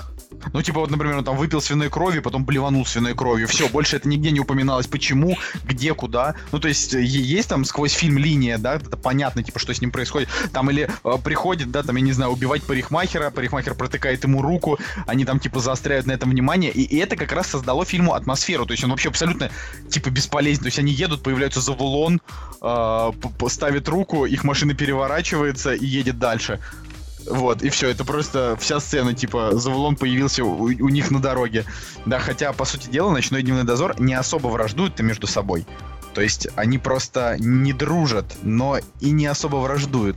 Да, ну, По-моему, там было... Я, да, если нет, я заб- она, Я так она- плохо помню книги, честно. Хотя я читал все. И «Сумеречный дозор» даже новый. То А, есть, подожди, типа, ты четыре- читал, кни- ты читал все книги. Я четыре книги читал. И там в «Сумеречном дозоре» вообще была какая-то дичь, там какого-то вампира запускали в космос или типа того. Вот просто уже бред какой-то. Был, последний дозор, потом был еще новый дозор, еще А, значит, я читал на четыре. Вот последний читал на последний, мне кажется. Ну, в общем, мне, мне этот, это кино очень нравится. Мне очень нравится, что у него вот э, русский рейтинг R. Э, Что, ну, в смысле, у него 12 плюс почему-то был на тот момент, но по американскому рейтингу это R, что он собрал э, неплохую кассу. Э, и при этом он остановился на второй части. И я этому фильму, как бы, вот у меня стоит ему 8, и я эту 8 не изменю. Я считаю, что он крутой. Я его даже пересмотрю. Хотя, конечно, графончик там ужасный, но там именно даже вся фишка в том, что этот ужасный графончик, он как-то вот дает фильму шарм. То есть реально как артхаус. Вот. В принципе, вообще, на самом деле, все-таки к «Ночному дозору», да, и, и ну, да, в принципе, к ночному дозору нужно относиться как а, к Жень, такому... тебе, нужно, нарезать, знаешь, э, ну, в принципе, ну, так вообще, если сказать, то, ну, ну, а с другой стороны, если посмотреть, хотя, ну, в общем, да. Кстати, когда, когда я монтажом занимался выпусков, э, у меня была идея фикс просто со всех, э, там, допустим, 40 выпусков на тот момент собрать вот эти вот все там бы, на самом деле, на полный подкаст, наверное, накопилось. Блин, ну это, это очень клево, но, конечно, это абсолютно бессмысленный контент. Реально, это было просто растрата, как бы, то есть трудоемкий процесс ради создания полного ничего, как бы, знаешь. Да, да, да, да, да. Ну, Женя, ты продолжишь свою глубокомысленную мысль. начинал. Короче, сформировал, да? Ночной дозор, он как бы прорвал, а, ну, как я уже до этого сказал, а, вот такие фильмы а, с каким-то крупным бюджетом, да, тем более 4 миллиона долларов на тот момент, это, ну, в принципе, достаточно неплохие деньги, как мне кажется. В принципе, сейчас за 4 миллиона можно снять, ну, хорошую картину с хорошим графонием и так далее. Вот, но вот из минусов, да, лично, чем мне не нравится первый ночной дозор, это то, что там просто тьма рекламы. Но в глубине души я понимаю, что без этой, э, без этой рекламы фильм бы, ну, он просто, он просто бы не увидел свет. Там была реклама, я просто вообще не помню. Пельмени, господи, там мегафон, не знаю, это, это, это реально... Подожди, ты не, путаешь, ты не путаешь с «Иронией судьбы 2»? Нет, я не путаю это, с «Иронией типа, судьбы». фильм реклама. Я не путаю с «Иронией судьбы 2», я прекрасно помню «Ночной дозор», где просто каждую секунду в экран, на экране мелькал, мелькал какой-то продукт плейсмент. И вот лично, лично для меня это вот врезалось в память и являлось самым главным минусом. Но опять же, реально без, без вот этой вот спонсорской поддержки фильм бы фильм бы не увидел свет. Хотя вот в дальнейшем, да, он, в принципе, с лихвой окупился в России. Ну, вот Кинопоиск нам говорит, что 16 миллионов долларов он собрал. В принципе, если бы, наверное, продюсеры знали бы, да, что он окупится, не знаю, возможно, бы такой, такой напыщенной рекламы не было. Вот, но, соответственно... А под... еще мальчик, мальчик похож на Джона Коннора. Мальчик, да, ну, кстати, актер. похож на, на Джона Коннора. Еще меня очень сильно прикалывал став в этом фильме, да, то есть его вот эта вот а, лампа, которую он держит, а, которые они как бы дерутся и так далее.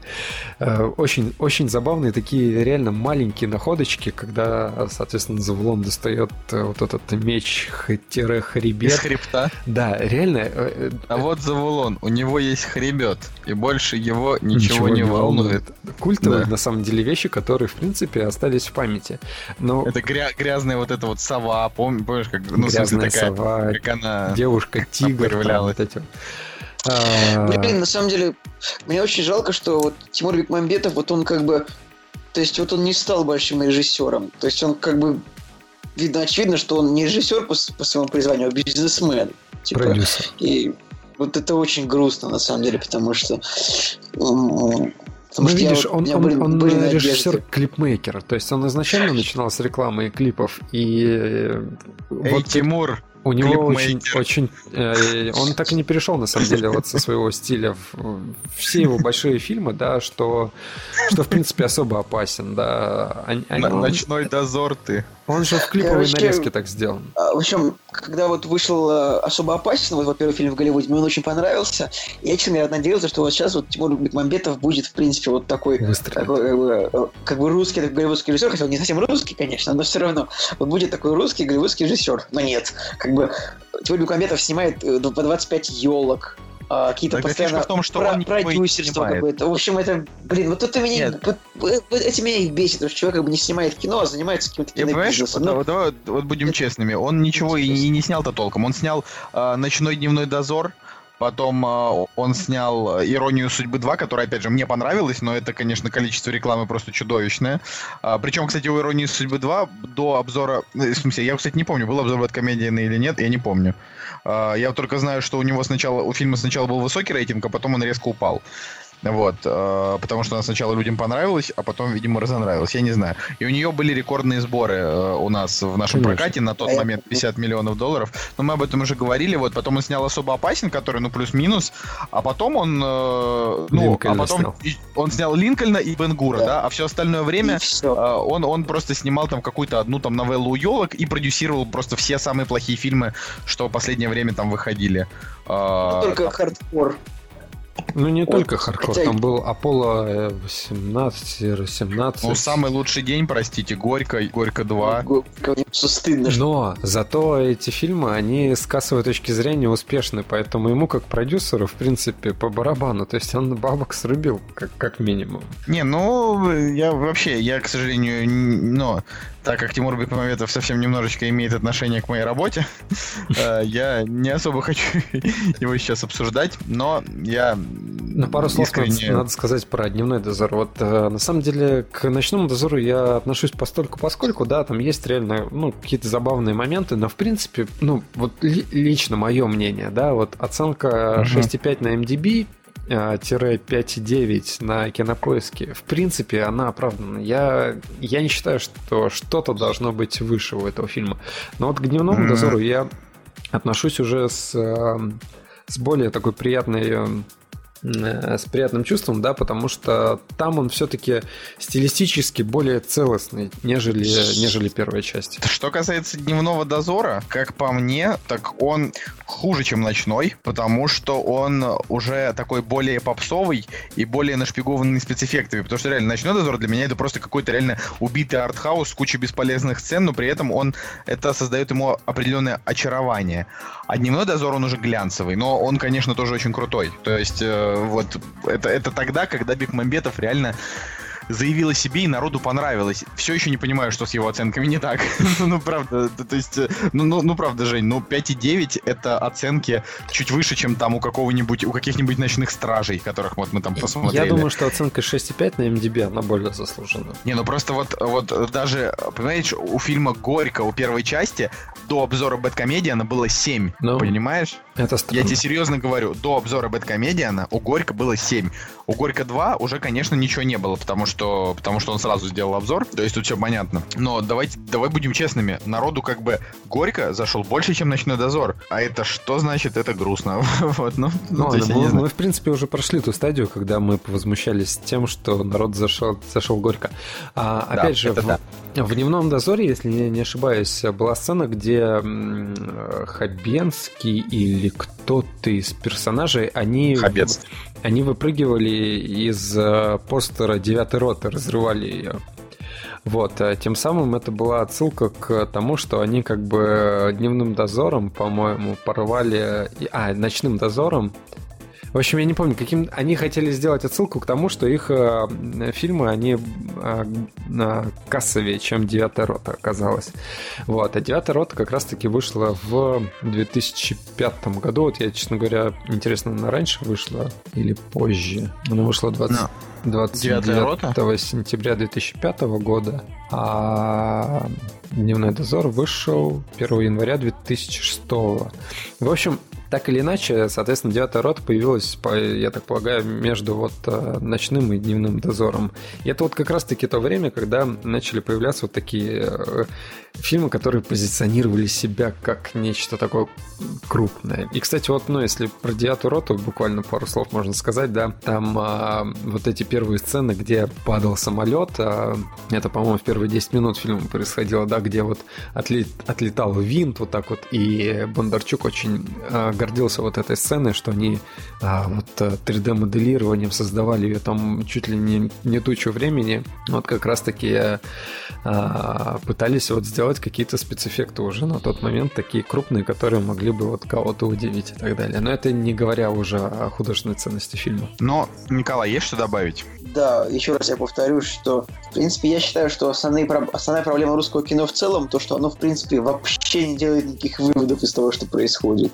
Как бы «Ночной дозор» вышел, и он, в принципе, ни, ни на что не повлиял. То есть, как бы, Ну да, он, после него почему-то темные него- миры начали него- выходить. Да. были похожие фильмы, там, типа «Темный мир» или «Черная молния», ну, чуть-чуть про что-то, вот про то, что в Москве происходит какая-то херня полная, а, фантастическая. То есть, ну вы вот э, вот вообще никаких выводов не было сделано. То есть было еще вот больше рекламы вот в фильмах следующих Бекмамбетова, то есть все самые худшие черты вот, перешли. Да. Да. Выводов. То есть то, что в принципе можно экранизировать какую-то фантастику, вот как бы хороший можно было бы сделать вывод из этого фильма. Или я не знаю, то, что можно снимать как-то так авангардно, броско, чтобы это заходило зрителям. Ну, и тоже Бекмамбетов тоже, как бы, который казался мне режиссером, стал просто продюсером, как бы скучным, ну, который просто пытается сделать как можно больше И- и проектов. бесталанным. Важно какого качества. Ну, таких людей много, а вот, а вот талантливых режиссеров, вот, вот это вот, талантливые режиссеры все-таки они вызывают больше, больше уважения, чем продюсеры. Талантливый которые- продюсер, на продюсеров вообще плевать. Господи, э, вот, вот, вот серьезно, как бы если ты талантливый продюсер, то твоя задача просто поверить в кино и э, сделать так, чтобы о нем узнало как можно больше людей. Но э, в России талантливый продюсер это тот, у кого достаточно денег, чтобы выкупить все рекламные баннеры и, не знаю, трейлеры в кинотеатрах сети Каро.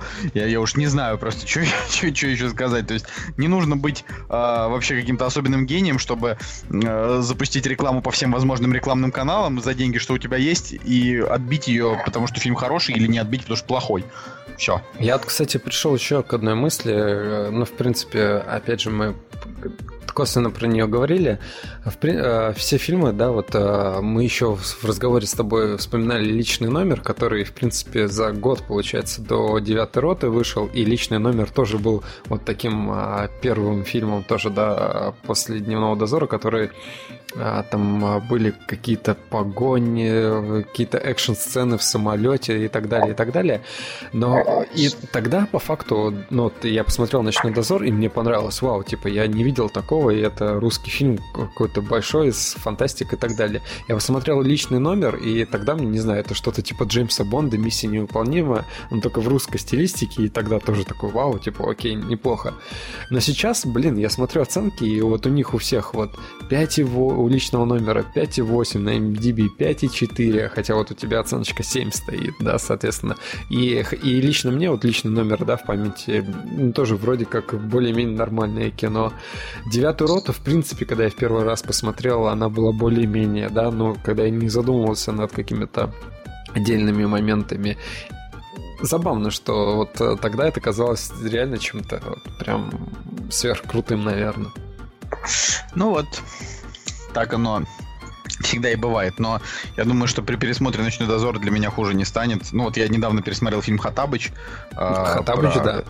И вот он как бы у меня оценка вообще ни разу не сместилась. В фильме точно так же я получил удовольствие, несмотря на то, что он там куча всяких моментов, где актеры не доигрывают или переигрывают. Я вот э, во мне очень очень крепко сидит мой внутренний ребенок, которому фильм понравился. Ну, Хатабыч это вообще И мне, тема. мне, не, мне не испортить просто. То есть, вот, э, если бывает такое, что вот сейчас пересмотришь, и тебе фильм вот разонравится, вот не со мной. Я его предлагаю оставить на хорошее российское кино. Так мы обсуждали уже Ну, Хатабыча. воз- возможно, да. Вот.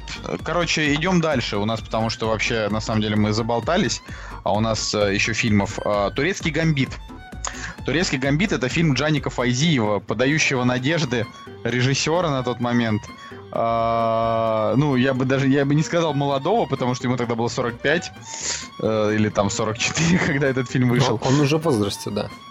Да, э, но что сказать хочется, да, про, по турецкому гамбиту. Во-первых, э, блин, мы точно его не обсуждали, потому что мне, мне кажется, что мы про него говорили. Ну, но, в, двух э, словах. у, давай. у него разные э, концовки у книги Бориса Акунина, по которой снят фильм, э, и у фильма. И это очень круто. То есть здесь вот можно прям реально... Там разные концовки, там типа просто изменен злодей с одного на другого просто. Ну, Николай, там извинен злодей, но это тогда полностью меняет ход, ход как бы повествования, потому что ты э, по-другому просматриваешь все события абсолютно. Типа, Я, кстати, забыл, как ни странно, кто в фильме был злодеем, а кто в книге, поэтому... в фильме, в фильме был... Тихо! Да ладно, в принципе, я не думаю, что это, да, такой фильм, чтобы там прям вау. Интересно, что композитору этого фильма э, частично был Горан Брегович, да, э, который... In the death car, we're alive. In the death car. а, вот, но тут, конечно, немножко другое музло. И Вот правда, знаете, чем хорош турецкий гамбит? Там никто не переигрывает. В этом фильме невероятно хорошая актерская игра, и Егор Бероев это до сих пор мой самый любимый Фандорин. А, я не знаю, просто для кого-то вообще говорит эта фамилия что-то или нет, но если вы, ребят, не читали а, Акунина, да, э, серию про Эраста Петровича, хотя бы одну-две книжки, вы потеряли многое. Это вот мне Николай в свое время, вот одно из трех хороших дел, что Николай сделал за всю свою жизнь по отношению ко мне, было вот заставить меня прочитать Фандорина, да, потому что мне понравилось. Спасибо тебе за это. Да. Да, пожалуйста.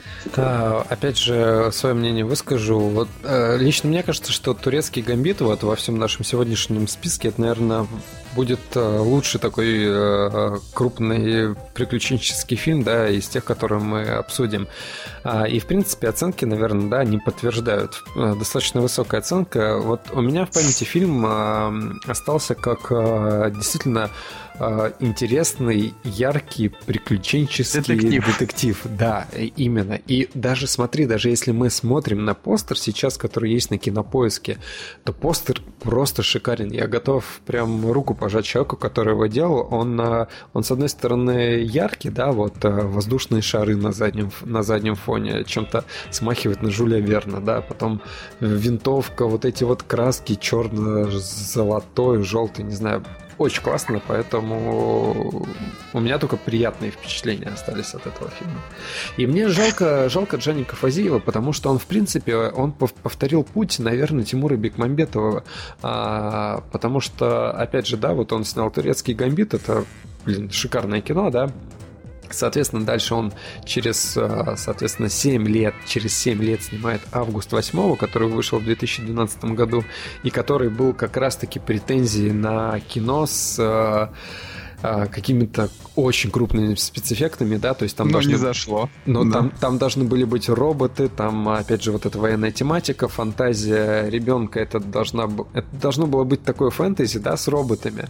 Но графоний был вот прям дико ужасный. А я помню, как э, Джеймс Кэмерон э, на каком-то видео прям, э, он был то ли в рекламном в рекламной кампании фильма, то ли он как-то участвовал, и он говорил, что вот Дженник Вазиев это вот прям реально будущее как бы российского кино, он э, типа вот э, он, он заслуживает уважения. Но когда я посмотрел э, август 8 то это вот оказался фильм вот прям ниже среднего. Очень печально. И после этого он э, по, по факту, по-моему, ничего не снял, а остался продюсером и отпродюсировал просто реально пачку Миллиард ку- дурацких пачку сериалов. фильмов, да, и сериалов и так далее. Очень странно, очень печально, потому что турецкий гамбит реально, реально очень классное кино. Николай, ну скажи нам что-нибудь про турецкий гамбит. Ты-то как раз был тем человеком, который вообще должен про него больше всего сказать. Так, э, правда, классный фильм. Еще была отличная песня группы «Ногу свело», которая называлась э, э, Идем на «Идем, восток. на, и- и- идем на восток». То есть, э, блин, реально вот... Турецкий гамбит, правда, очень хороший проект русского кинематографа. Потом еще был сериал же, который ну, долгий, типа, турецкий. Я так, всегда, я так всегда смеюсь, когда вот они... А ты смотрел его? фильм. Уже хороший. Во- Вот клево. Я с уд- с удовольствием этот телефильм посмотрел. Я не видел, честно нет. Я просто... Ты скажи, я после скажу. И мне прям срочно надо сказать. Я не видел фильма, я не видел сериала, я только фильм смотрел, но... То есть, правда, блин, вот когда ты смотришь, э, когда ты вот э, думаешь о том, что вот 12 лет назад, 11 лет назад был прекрасный фильм «Турецкий гамбит», и ты думаешь, что, в принципе, российское кино вообще не сделало никаких выводов из этого. То есть Его- Его- Егор Бероев, ну, ну, не стал как бы клевым актером, да? Не стал Ну, абсолютно. в смысле, нет, он, он, он, он все еще клевый актер, просто проектов у него хороших бы, мало. ну, Да, я об этом говорю, не стало много проектов. Потом больше не было хороших экранизаций Акунина. Вот не было, хотя можно Вот, было. кстати, вот я не помню, обсуждали тоже мы это или нет, но это полный бред. Почему вы не сняли всего Акунина, идиоты? Вы могли просто Вот. запустить своего Джеймса Бонда. Э, Да, потом, Ч- то есть, не было, споры. опять же, опять же, вот какие еще можно сделать выводы? То, что можно снять хороший... Вот это, это на самом деле, турецкий гамбит, на самом деле, блин, это русский вестерн. Как бы это, это именно чисто, это чисто вестерн по жанру. То есть, он похож, что в нем есть от Шерлока Холмса Гая Ричи, который, типа, ну не совсем вестерн, но а, вот, опять, никаких выводов русское кино не сделало. Все. То есть, сняли хороший фильм, и все, и, типа, пока. Короче, плохо. это вот жуть. Я прям, опять. Ты вот напомнил, и я, я вот расстроился, потому что они... Потому что я тоже вспомнил, как я бомбил от того, что э, не выпускают... Ну, в смысле, не, не сделали продолжение, потому что молодой Фандорин это просто идеальный Егор Бероев, а Фандорин там типа за 40 это идеальный Олег Меньшиков, и вот они могли бы просто, пока эти двое актера еще не постарели так, чтобы Егор Бероев уже не похож был на молодого Фандорина, а Меньшиков на 40-летнего, они могли бы снимать вообще просто вот кучу этих Фандор... В чем, я говорю, в чем проблема? Там сборы в 4 раза превысили. Почему они не стали снимать дальше? Как бы, знаешь, Николай, я просто помню, на самом деле, сейчас, наверное, вот уже поздно. Вот сейчас поздно. Но пик Так тогда популярности зачем? э, книг э, Фан- э, Акунина был невероятный. Я помню, я сам читал «Статского советника» как-то в метро, в вагоне, и со мной вот в вагоне еще два человека читало такую же книгу. Я был просто в шоке, что в одном вагоне три человека одну книгу читают. Это, это очень популярная была литература раньше. То есть, Да, я помню, что такое я встречал раньше только когда а, выходил Гарри Поттер, и ты просто едешь в метро, и там в вагоне Да, просто, да. просто все читают Гарри Поттера, типа вообще до единого. Да, ну просто я могу сказать, э, чем отличается турецкий гамбит фильм от, э, от сериала, как говорят сериал. Просто это как с Высоцким. Фильм, он, идет 2 часа 10 минут, и это 2 часа 10 минут такой, как бы полностью смонтированный для кинотеатра картины с хорошими спецэффектами, таким цветкором и так далее. У сериала уже нет такого хорошего цветкора, у сериала там поурезали зрелищность, но при этом расширили хронометраж. Как бы смотреть оба, мне кажется, стоит. Можно, если, например, вы вообще не видели, то можно посмотреть «Турецкий гамбит», а через полгодика посмотреть этот сериал. Или наоборот, да, потому что ну, сразу это будет как два одинаковых фильма, только второй будет чуть расширенной версией. Вот, потому что там серий-то мало. В общем, в общем, это крутой проект. Это крутой проект, и очень жаль, что после этого по Акунину сняли идиотского шпиона, э, этот сериал про Пелагию, который никому не нужен, и все, как бы, до свидули. И а, все. кстати, в «Шпионе» там, по-моему, был, э, получается, правнук, да, Фандорина? А, как Николай получается? фон Дорн. Там А. было все как-то по- по-дурацки. Даже не думаю про это. Я, кстати, Это там я- я- они, они- он- они не связали это в фильме так, чтобы это Да, они имело связали, но, в принципе, отсылки были. Кстати, я помню, как я ходил на «Шпиона» в кино. Это был как раз-таки кинотеатр «Москва», и есть у нас такой общий знакомый, да, как э, Евгений Одинцов, который является вот прям э, безумным хейтером э, российского кино, и как бы в кино, на российское кино он не ходит, вот. И, но когда мы учились в университете, я говорю, блин, пойдем в кино. Он говорит, на что? Я говорю, ну, не знаю, вот идет «Шпион» с Козловским. Он говорит, не, я не пойду. Я говорю, да пошли, типа там, там по Акунину все дела. В итоге я его уговорил, ну, как бы уговорил пойти на этот фильм, и он оказался, ну, не то чтобы он прям днищем оказался, но он оказался таким вот реально на пятерочку. Э, Мне тогда вот было обидно, потому что, в принципе, опять же, идея была очень классная, но реализация, к сожалению, пострадала, как мне кажется. Ну что, давайте к следующей картине. Давай я, дальше. как бы, прошу прощения, можно я быстро скажу? Вот я сказал, типа, что вот больше Акунина не снимали после турецкого гамбита. На самом деле, конечно, «Статский советник» вышел просто в том же году. То есть вот они эти два фильма сняли. «Турецкий гамбит», «Статский советник», да? А, фильмы, причем оба фильма с невероятными сборами. И все. И дальше не снимали. Что за, ребят, ну просто это как бы русский кинематограф, он просто бес- бессмысленный, беспощадный. Вот есть вот вариант сделать что-то хорошее, но нет. Русский кинематограф вот снимет лучше, блин, оби- э, это, «Утомленные солнцем 2 и 3» просто. Да, не то, что утомленный, ладно, утомленный солнцем 2 и 3, несмотря на то, что это как бы калина вообще смертоносная, это э, типа крупнобюджетные проекты человека, который просто что хочет, то и творит. А мы говорим про то, что вот, допустим, собирает там режиссер каких-нибудь условных 5-10 миллионов долларов, да, там с фонда кино, с инвесторов, и как бы и снимает «Ночных стражей», понимаешь, вместо того, чтобы просто снять нормальный фильм, там, снять, не знаю, «Левиафан», в смысле не э, Звягинцева, а там это третья книга Фандорина, да, там «Левиафан», или что там еще было? «Особые поручения», «Смерти Хелеса», да что угодно снимите, они все нормальные, как бы, они, они, ну, типа, плохой фильм, если вы хоть немножечко умеете снимать, не получится. Да вместо «Дуэлянта» могли бы лучше снять Фандорина, ну, правда. Да Петр Федоров, мне кажется, нормально бы лучше сыграл Фандорина, чем, блин, этого чувака из «Дуэлянта». Кстати, как бы да, на самом деле, вот реально, вот если дуэлянта, вот сюжет дуэлянта, вот положите рядом с сюжетом какой-нибудь книги еще не, не снятой. Вот мне очень нравилась коронация. И «Алмазная колесница». Вот Николай какой-то из этих книг двух хейтит, и я абсолютно не помню вообще, о чем эти две книги уже, потому что у меня Не, я все, я все прекрасно помню, Но но... мне эти книги две вот очень понравились. Я прям помню, что я думаю, вот эта книга, прям вот я рад, что прочитал ее. И вот эти две книги вот легли бы на киносценарий гораздо лучше, чем «Проклятый дуэлянт». Да, да, да, да. Ну, в общем, ребят, мы так получилось, что заболтались немножечко, и э, чтобы не делать подкаст четырехчасовым, мы разобьем тему русских блокбастеров на две части. Уж простите нас, но очень... Вот не рассчитывали, что у нас будут такие бурные обсуждения. Э, Последний фильм, про который мы сегодня поговорим, это будет э, первое крупнобюджетное для российского кинематографа фэнтези, которое называется «Волкодав» по книжке Марии Семеновой. Что, ребят, скажете про Волкодава из А, рода у- серых псов? У меня с волкодавом связана очень э, такие, такая история, да, то есть, когда вышел этот фильм, Блин, Жень, вот как бы вот плохо было бы, если бы не было тебя, да?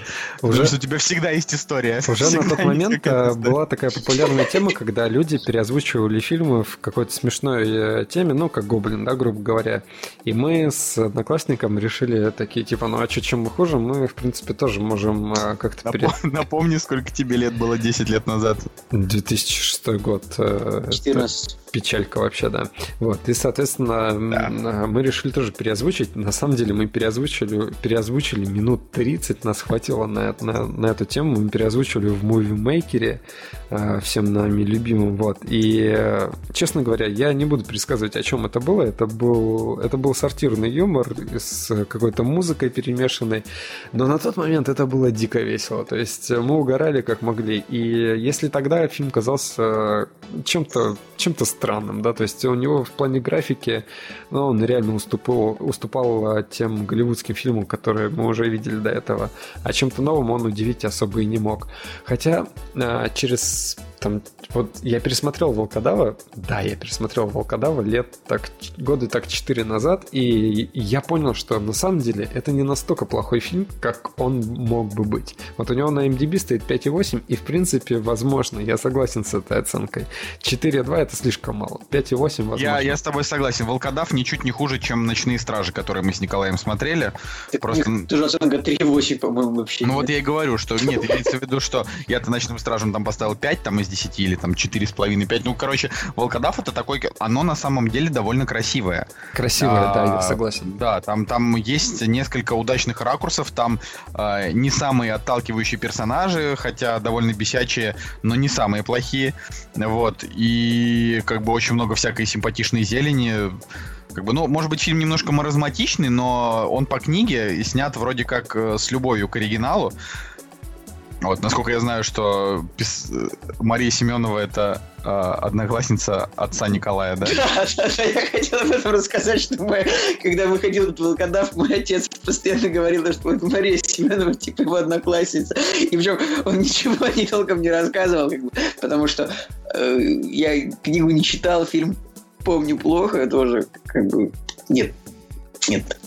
У меня, Не дома скажу стоит, у меня дома стоит вообще пачка этих фильмов, ой, книг, а, то есть я не знаю, там их э, штук 10, наверное, у меня стоит, но, честно говоря, мне было не очень интересно их читать, но к фильму вот как раз-таки у меня другое отношение сложилось. Э, Вот фильм, вот фильм в этой ипостаси было интересно посмотреть, но читать, Но у блин, него был две- прокат даже в Европе немножечко, и в Китае у него был прокат. Да. Кстати, они бы могли э, очень классно сделать ремейк. Э, Почему бы нет? Это, мне кажется, Волкодав это реально очень классная основа для ремейка. Ну, понимаешь, сейчас классного. выходит Викинг, это считай, что Да, как бы согласен. тот же волкодав. Ну, То есть, Знаете, ребят, вот волкодав это на самом деле, ну, а, нет, подожди, ты не прав. Сейчас, подожди, Николай. Викинг все-таки там нет мистики, а здесь э, там были... ты не знаешь. Там, Ты там, не был, знаешь. там был каменный голем и что там еще, ну, всякое там монстры вот эти вот, чувак, который там всех фигачил. А Викинг, я думаю, что все-таки там просто люди, там, там не будет фэнтези. Ну, посмотрим. я думаю, что вот волкодава переснимать вот после Игры престолов, как бы Тяжко. Ну, то есть переснять-то можно, можно и в, ки- и в кино запустить, но зрители будут плеваться, потому что... Но, А- понимаешь, не впервые, так сказать, нам плеваться. У волкодава здоровый сбор, в 4 раза себя окупил. Да, сборы, кстати, правда, очень И в крутые. США, и в США собрал 20 миллионов. А, Нет, это бы не в США. в США. А, да, да, да. в Су- Да-да, прошу прощения. Николай, ты сегодня, короче, это прям... Я всегда ошибаюсь по фактологии немножко. Блин, нифига себе, у него сборы в США 20 миллионов, я сейчас просто в шоке. Я почему-то думал, что Это это на, сборы... это, на 20, это на 20 миллионов больше, чем у фильма «Материнство» с Умой Турман, потому что он собрал ноль, да? Просто я помню эту историю про то, что его там посмотрел пят- 15 человек. А как, блин, как он... Я хочу на, на, на бокс-офис Моджо найти волкодав. Как он называется, интересно, по-английски? Что-то вот волкодав не очень пол- получается найти транслитом. В- в- в- в- Волф Киллер, не знаю. Или что-нибудь такое. Вот Russian. Be- Russian Beowulf. Я не знаю, что еще. Как его можно назвать. Вообще, как бы, ну, Николай Лебедев, он все-таки состоявшийся режиссер. Так вот, да, опять же, в принципе, он начинал с Волкодава, ну, по большей части, да, вот в таком ба- большом кино. А, и мы- я не говорю про звезду. Звезда это прям вообще Да, супер. «Звезда» вообще это, просто. это, это суперфильм, а, ну, соответственно, Просто как раз-таки вот пипец. так- такой фильм а, с компьютерной графикой, фильм, который претендует на что-то такое большое, да, с большим бюджетом, в принципе, тоже 10 миллионов 10 миллионов долларов бюджет, э, очень классно. Но вот, Ребят, соответственно, ребят, он набил руку. Вы сейчас, Николай. вы сейчас обалдеете. Я нашел постер волкодава американский. Так. Вот просто посмотрите, как бы. Валфхаунд. То есть, Конан смотри, Barbarian и тут, да, типа, и туда вот э, невероятная картинка, думаю, будет ее выложить. То есть она вообще не соответствует фильму, ни хрена. То есть она вот фильм, фильм просто не такой, он не об этом. Мне нравится. И, то есть, ну, знаете, как на обложках фильмов пишут, вот, типа, какая-нибудь пресса пишет, о, господи, это 10 из 10. И вот э, тут написано мнение э, издания The Hollywood Reporter, написано Conan the Barbarian meets Lord of the Rings, типа. Типа, Ну, да. сначала стихает. В общем, это Видимо, невероятно. видимо, видимо, это и продало на 20 миллионов долларов. Ты, ты Слушай, видишь, я просто в шоке. Не, а в принципе, на что- деле, они в чем-то правы. То есть по стилистике э, Конан э, встречается с э, вот как, как раз-таки миром Властелина Кольца. Понятно, что это бред, но если представить хоть чуть-чуть, то в принципе это возможно. Но это бред. Я понимаю, что это бред. Кстати, реально, типа, вот смотрите, у него был в США был уикенд, значит, он вышел 28 декабря 2006 года, то есть он вышел под Рождество. Было 2600 экранов. Это много. Это, ну, там, в полтора раза меньше, там, чем у условного доктора Стрэнджа, ну, до хрена. И он собрал, ну, 8 миллионов в первый уикенд.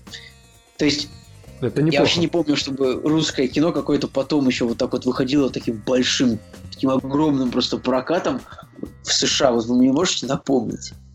Я не могу сказать, но в любом случае, как бы это, наверное, прикольно. По-моему, по-моему, даже хардкор не собрал вот эти 20 миллионов. Хотя... Не, во- вообще, я тебе говорю, ты просто смотри, его фильм э, «Экипаж» при бюджете в 650 миллионов рублей собрал 24 миллиона долларов, а это больше миллиарда рублей. Вот. э, До этого у него была легенда номер 17, которая вообще в топе 250 э, у нас укоренилась. И там фильм при бюджете в 10 миллионов евро собрал 30 миллионов долларов. В общем, я так скажу, что Николай Лебедев, наверное, это на данный момент самый кассовый российский режиссер. Ну, я наверное, думаю, я- все-таки Бондарчук э, самый кассовый. Да, ну, ну мне нет. У Бондарчук- Бондарчука, вот если сравнивать общее, скажем так, финансовое сальдо его фильмов, я думаю, что там у него минусовой будет баланс очень. Да. Я думаю, что, ну, в смысле, э, у Сергея Бондарчука у него было, что, у него, значит, была девятая рота. Я вот просто, я, я не, я не очень просто помню, сколько, сколько собрала девятая рота. Она Вот. собрала Но хорошо. Ну так. Я, я, я, я- просто не, не хочу быть голословным. Девятая рота собрала 25 миллионов долларов при бюджете в 7. Ну, да, но, ну, как бы это, это крутой, крутые сборы, но после этого у него не было ничего хорошего, и у него был Сталинград, По-моему, первый обитаемый остров, по-моему, отбился по сборам, а второй, а, как бы, вот нет.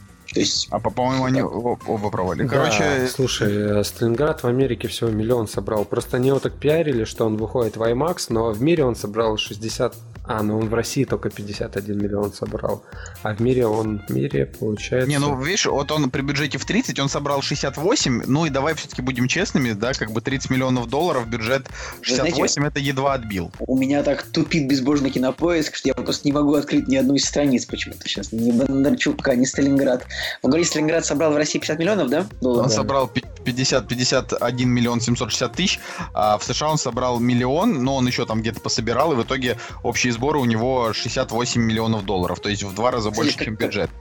Но Как я это все понимаю, равно, если- как ты понимаешь, что? Если у, я так понимаю, если у Сталинграда сборы в России 51 миллион долларов, 2000, а, 2013 год, все. Я просто думал, что Сталинград вышел после падения рубля, а так он мог бы быть самым крупным, руб- в рублевом эквиваленте, самым крупным именно фильмом, который собрал... Кстати, забавно, что это тот фильм про войну, который при крупном бюджете себя окупил, потому что э, ни фильмы, э, значит, Никиты Михалкова, ни его старые фильмы Михалкова типа «Сибирский цирюльник», который крутой, но у него Дружище, так был- это рекламная был- кампания, ты у него был понимаешь? бюджет в 40 миллионов долларов, и он себя не окупил. Но я на Сталинград в кино не, ха- не пошел. Я тоже не момент. пошел на него в кино. Я подумал о том, но- что что-то знаете, типа Ну, Бондарчук. ну, вы знаете, Бондарчук-то свой фильм «Сталинград», он его честно продавал как, как бы киноаттракцион, типа русский рядовой Райан, вот русский Перл-Харбор, а Никита Михалков Это да, у него знаю, было он продавал его великое, как вот- великое как кино. великое кино, типа от, от Никиты Михалкова. Вот Бондарчук, вот он даже умнее в этом смысле гораздо. Только получился. в конечном всё равно Бондарчук Сталинград малоприятный оказался вообще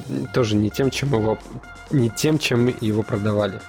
Его продавали. Самое лучшее видео это как бы обзор от Гоблина на Да, Сталинград. да, да. Понимаете, вот э, как бы у притяжения, да, вот следующего фильма Бондарчука, у него бюджет в два раза меньше, чем у дуэлянта. Ну, правда. Понимаете, да? И вот- У фантастического фильма в два раза бюджет меньше, чем у дуэлянта, в котором вообще не было спецэффектов, было просто три декорации и два кадра с мостом Кстати, нарисованных. А, Есть такой сайт э, фильмпро.ру, а, и это очень забавный, очень забавный сайт. а, Соответственно, я подписан на их твиттер аккаунт, и они выставили такой пост о том, что а, американские п- зарубежные пользователи просто в безумном восторге от третьего трейлера «Притяжения». И я... При- «Притяжение», да. И я, соответственно, захожу на этот сайт и вижу, как а, есть выборка из комментариев, да, соответственно, и представлены сайты, на котором они говорят. И я думаю, так, ага, интересно, что же за люди-то такие должны быть, чтобы они писали, а, ну, что, что это прям невероятное кино, которое они ждут.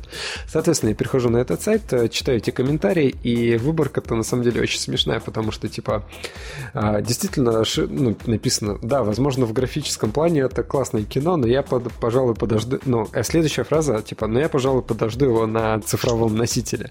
То есть они достаточно очень а, выборочно а, делали цитирование вот этих вот фраз. И Так, в э, целом... Я- Да, но в целом, когда ты когда ты опускаешься ниже в комментариях, там вообще просто разнос по полностью этого фильма идет, и э, очень смешно, конечно. Если бы ты разобрался, что за ресурс фильм про, ты бы увидел, что это типа ВГТРК. Да, это ВГТРК, я знаю, я Дмитрий знаю. Киселев, как так что ну, неудивительно. Я знаю, одни фильмы Сарика агитируют «Будь здоров» просто. Вот, кстати, смотрите, э, просто если уж мы говорим все про наши любимые бюджеты, у фильма «Викинг» бюджет 1 миллиард 250 миллионов рублей. Это среди вот последних... Это, это бюджет в два раза больше, чем у фильма «Экипаж». Викинг вот, вообще долгострой, если не ошибаюсь. То есть они его очень Викинг долго это долгострой, ну, это долгострой, но это, в общем, я говорю, я на Викинга прям вот буду ломиться в кино в первый день до оценок, правда. Я просто, я ужасно не хочу, чтобы, потому что на дуэлянте со мной такой бред произошел. Я пришел на дуэлянта, и э, во время фильма я подумал, блин, откуда этот актер? Надо вылезти на кинопоиск, а там уже была оценка. И я такой, черт, 6,5. Ну, типа, так это, блин, это было так плохо. И я весь фильм смотрел уже, ну, как бы я, я старался откинуть себя эту мысль, но Викинга прям реально надо... Ну, я не думаю, что он будет пл- плох. Я... То есть он когда выходит? Он выходит, по сути, В декабре. э, через месяц. Да, через месяц он уже выходит. Ну и посмотрим, вообще прекрасно. Может быть, будет какой-нибудь клевый пресс-показ, там, чтобы можно было Николай. Чтобы там был клевый пресс-показ, нужно, чтобы... Я думаю, что нам нужно идти и снимать в любом случае, даже если не будет пресс-показа, нам надо идти и снимать, э, в принципе, мнение об этом фильме. Ну, если кому-то будет интересно, да. Я, кстати, рад, что Викинга снимает э, режиссер Адмирала, потому что Адмирал для меня это клевое кино. Адмирал Must Have. Одноразовое, но очень клевое. Ну, может быть, даже Да. не одноразовое. То есть, Друзья, ну, хоро- я думаю, что нам все-таки надо заканчивать, чтобы мы оставили еще силы вот как раз-таки и материал на второй, наверное. Ой, у нас там материалы. и, наверное, Можно, можно я последнюю фразу скажу? Вот просто Давай, последнюю, очень давай. просто вот последнюю.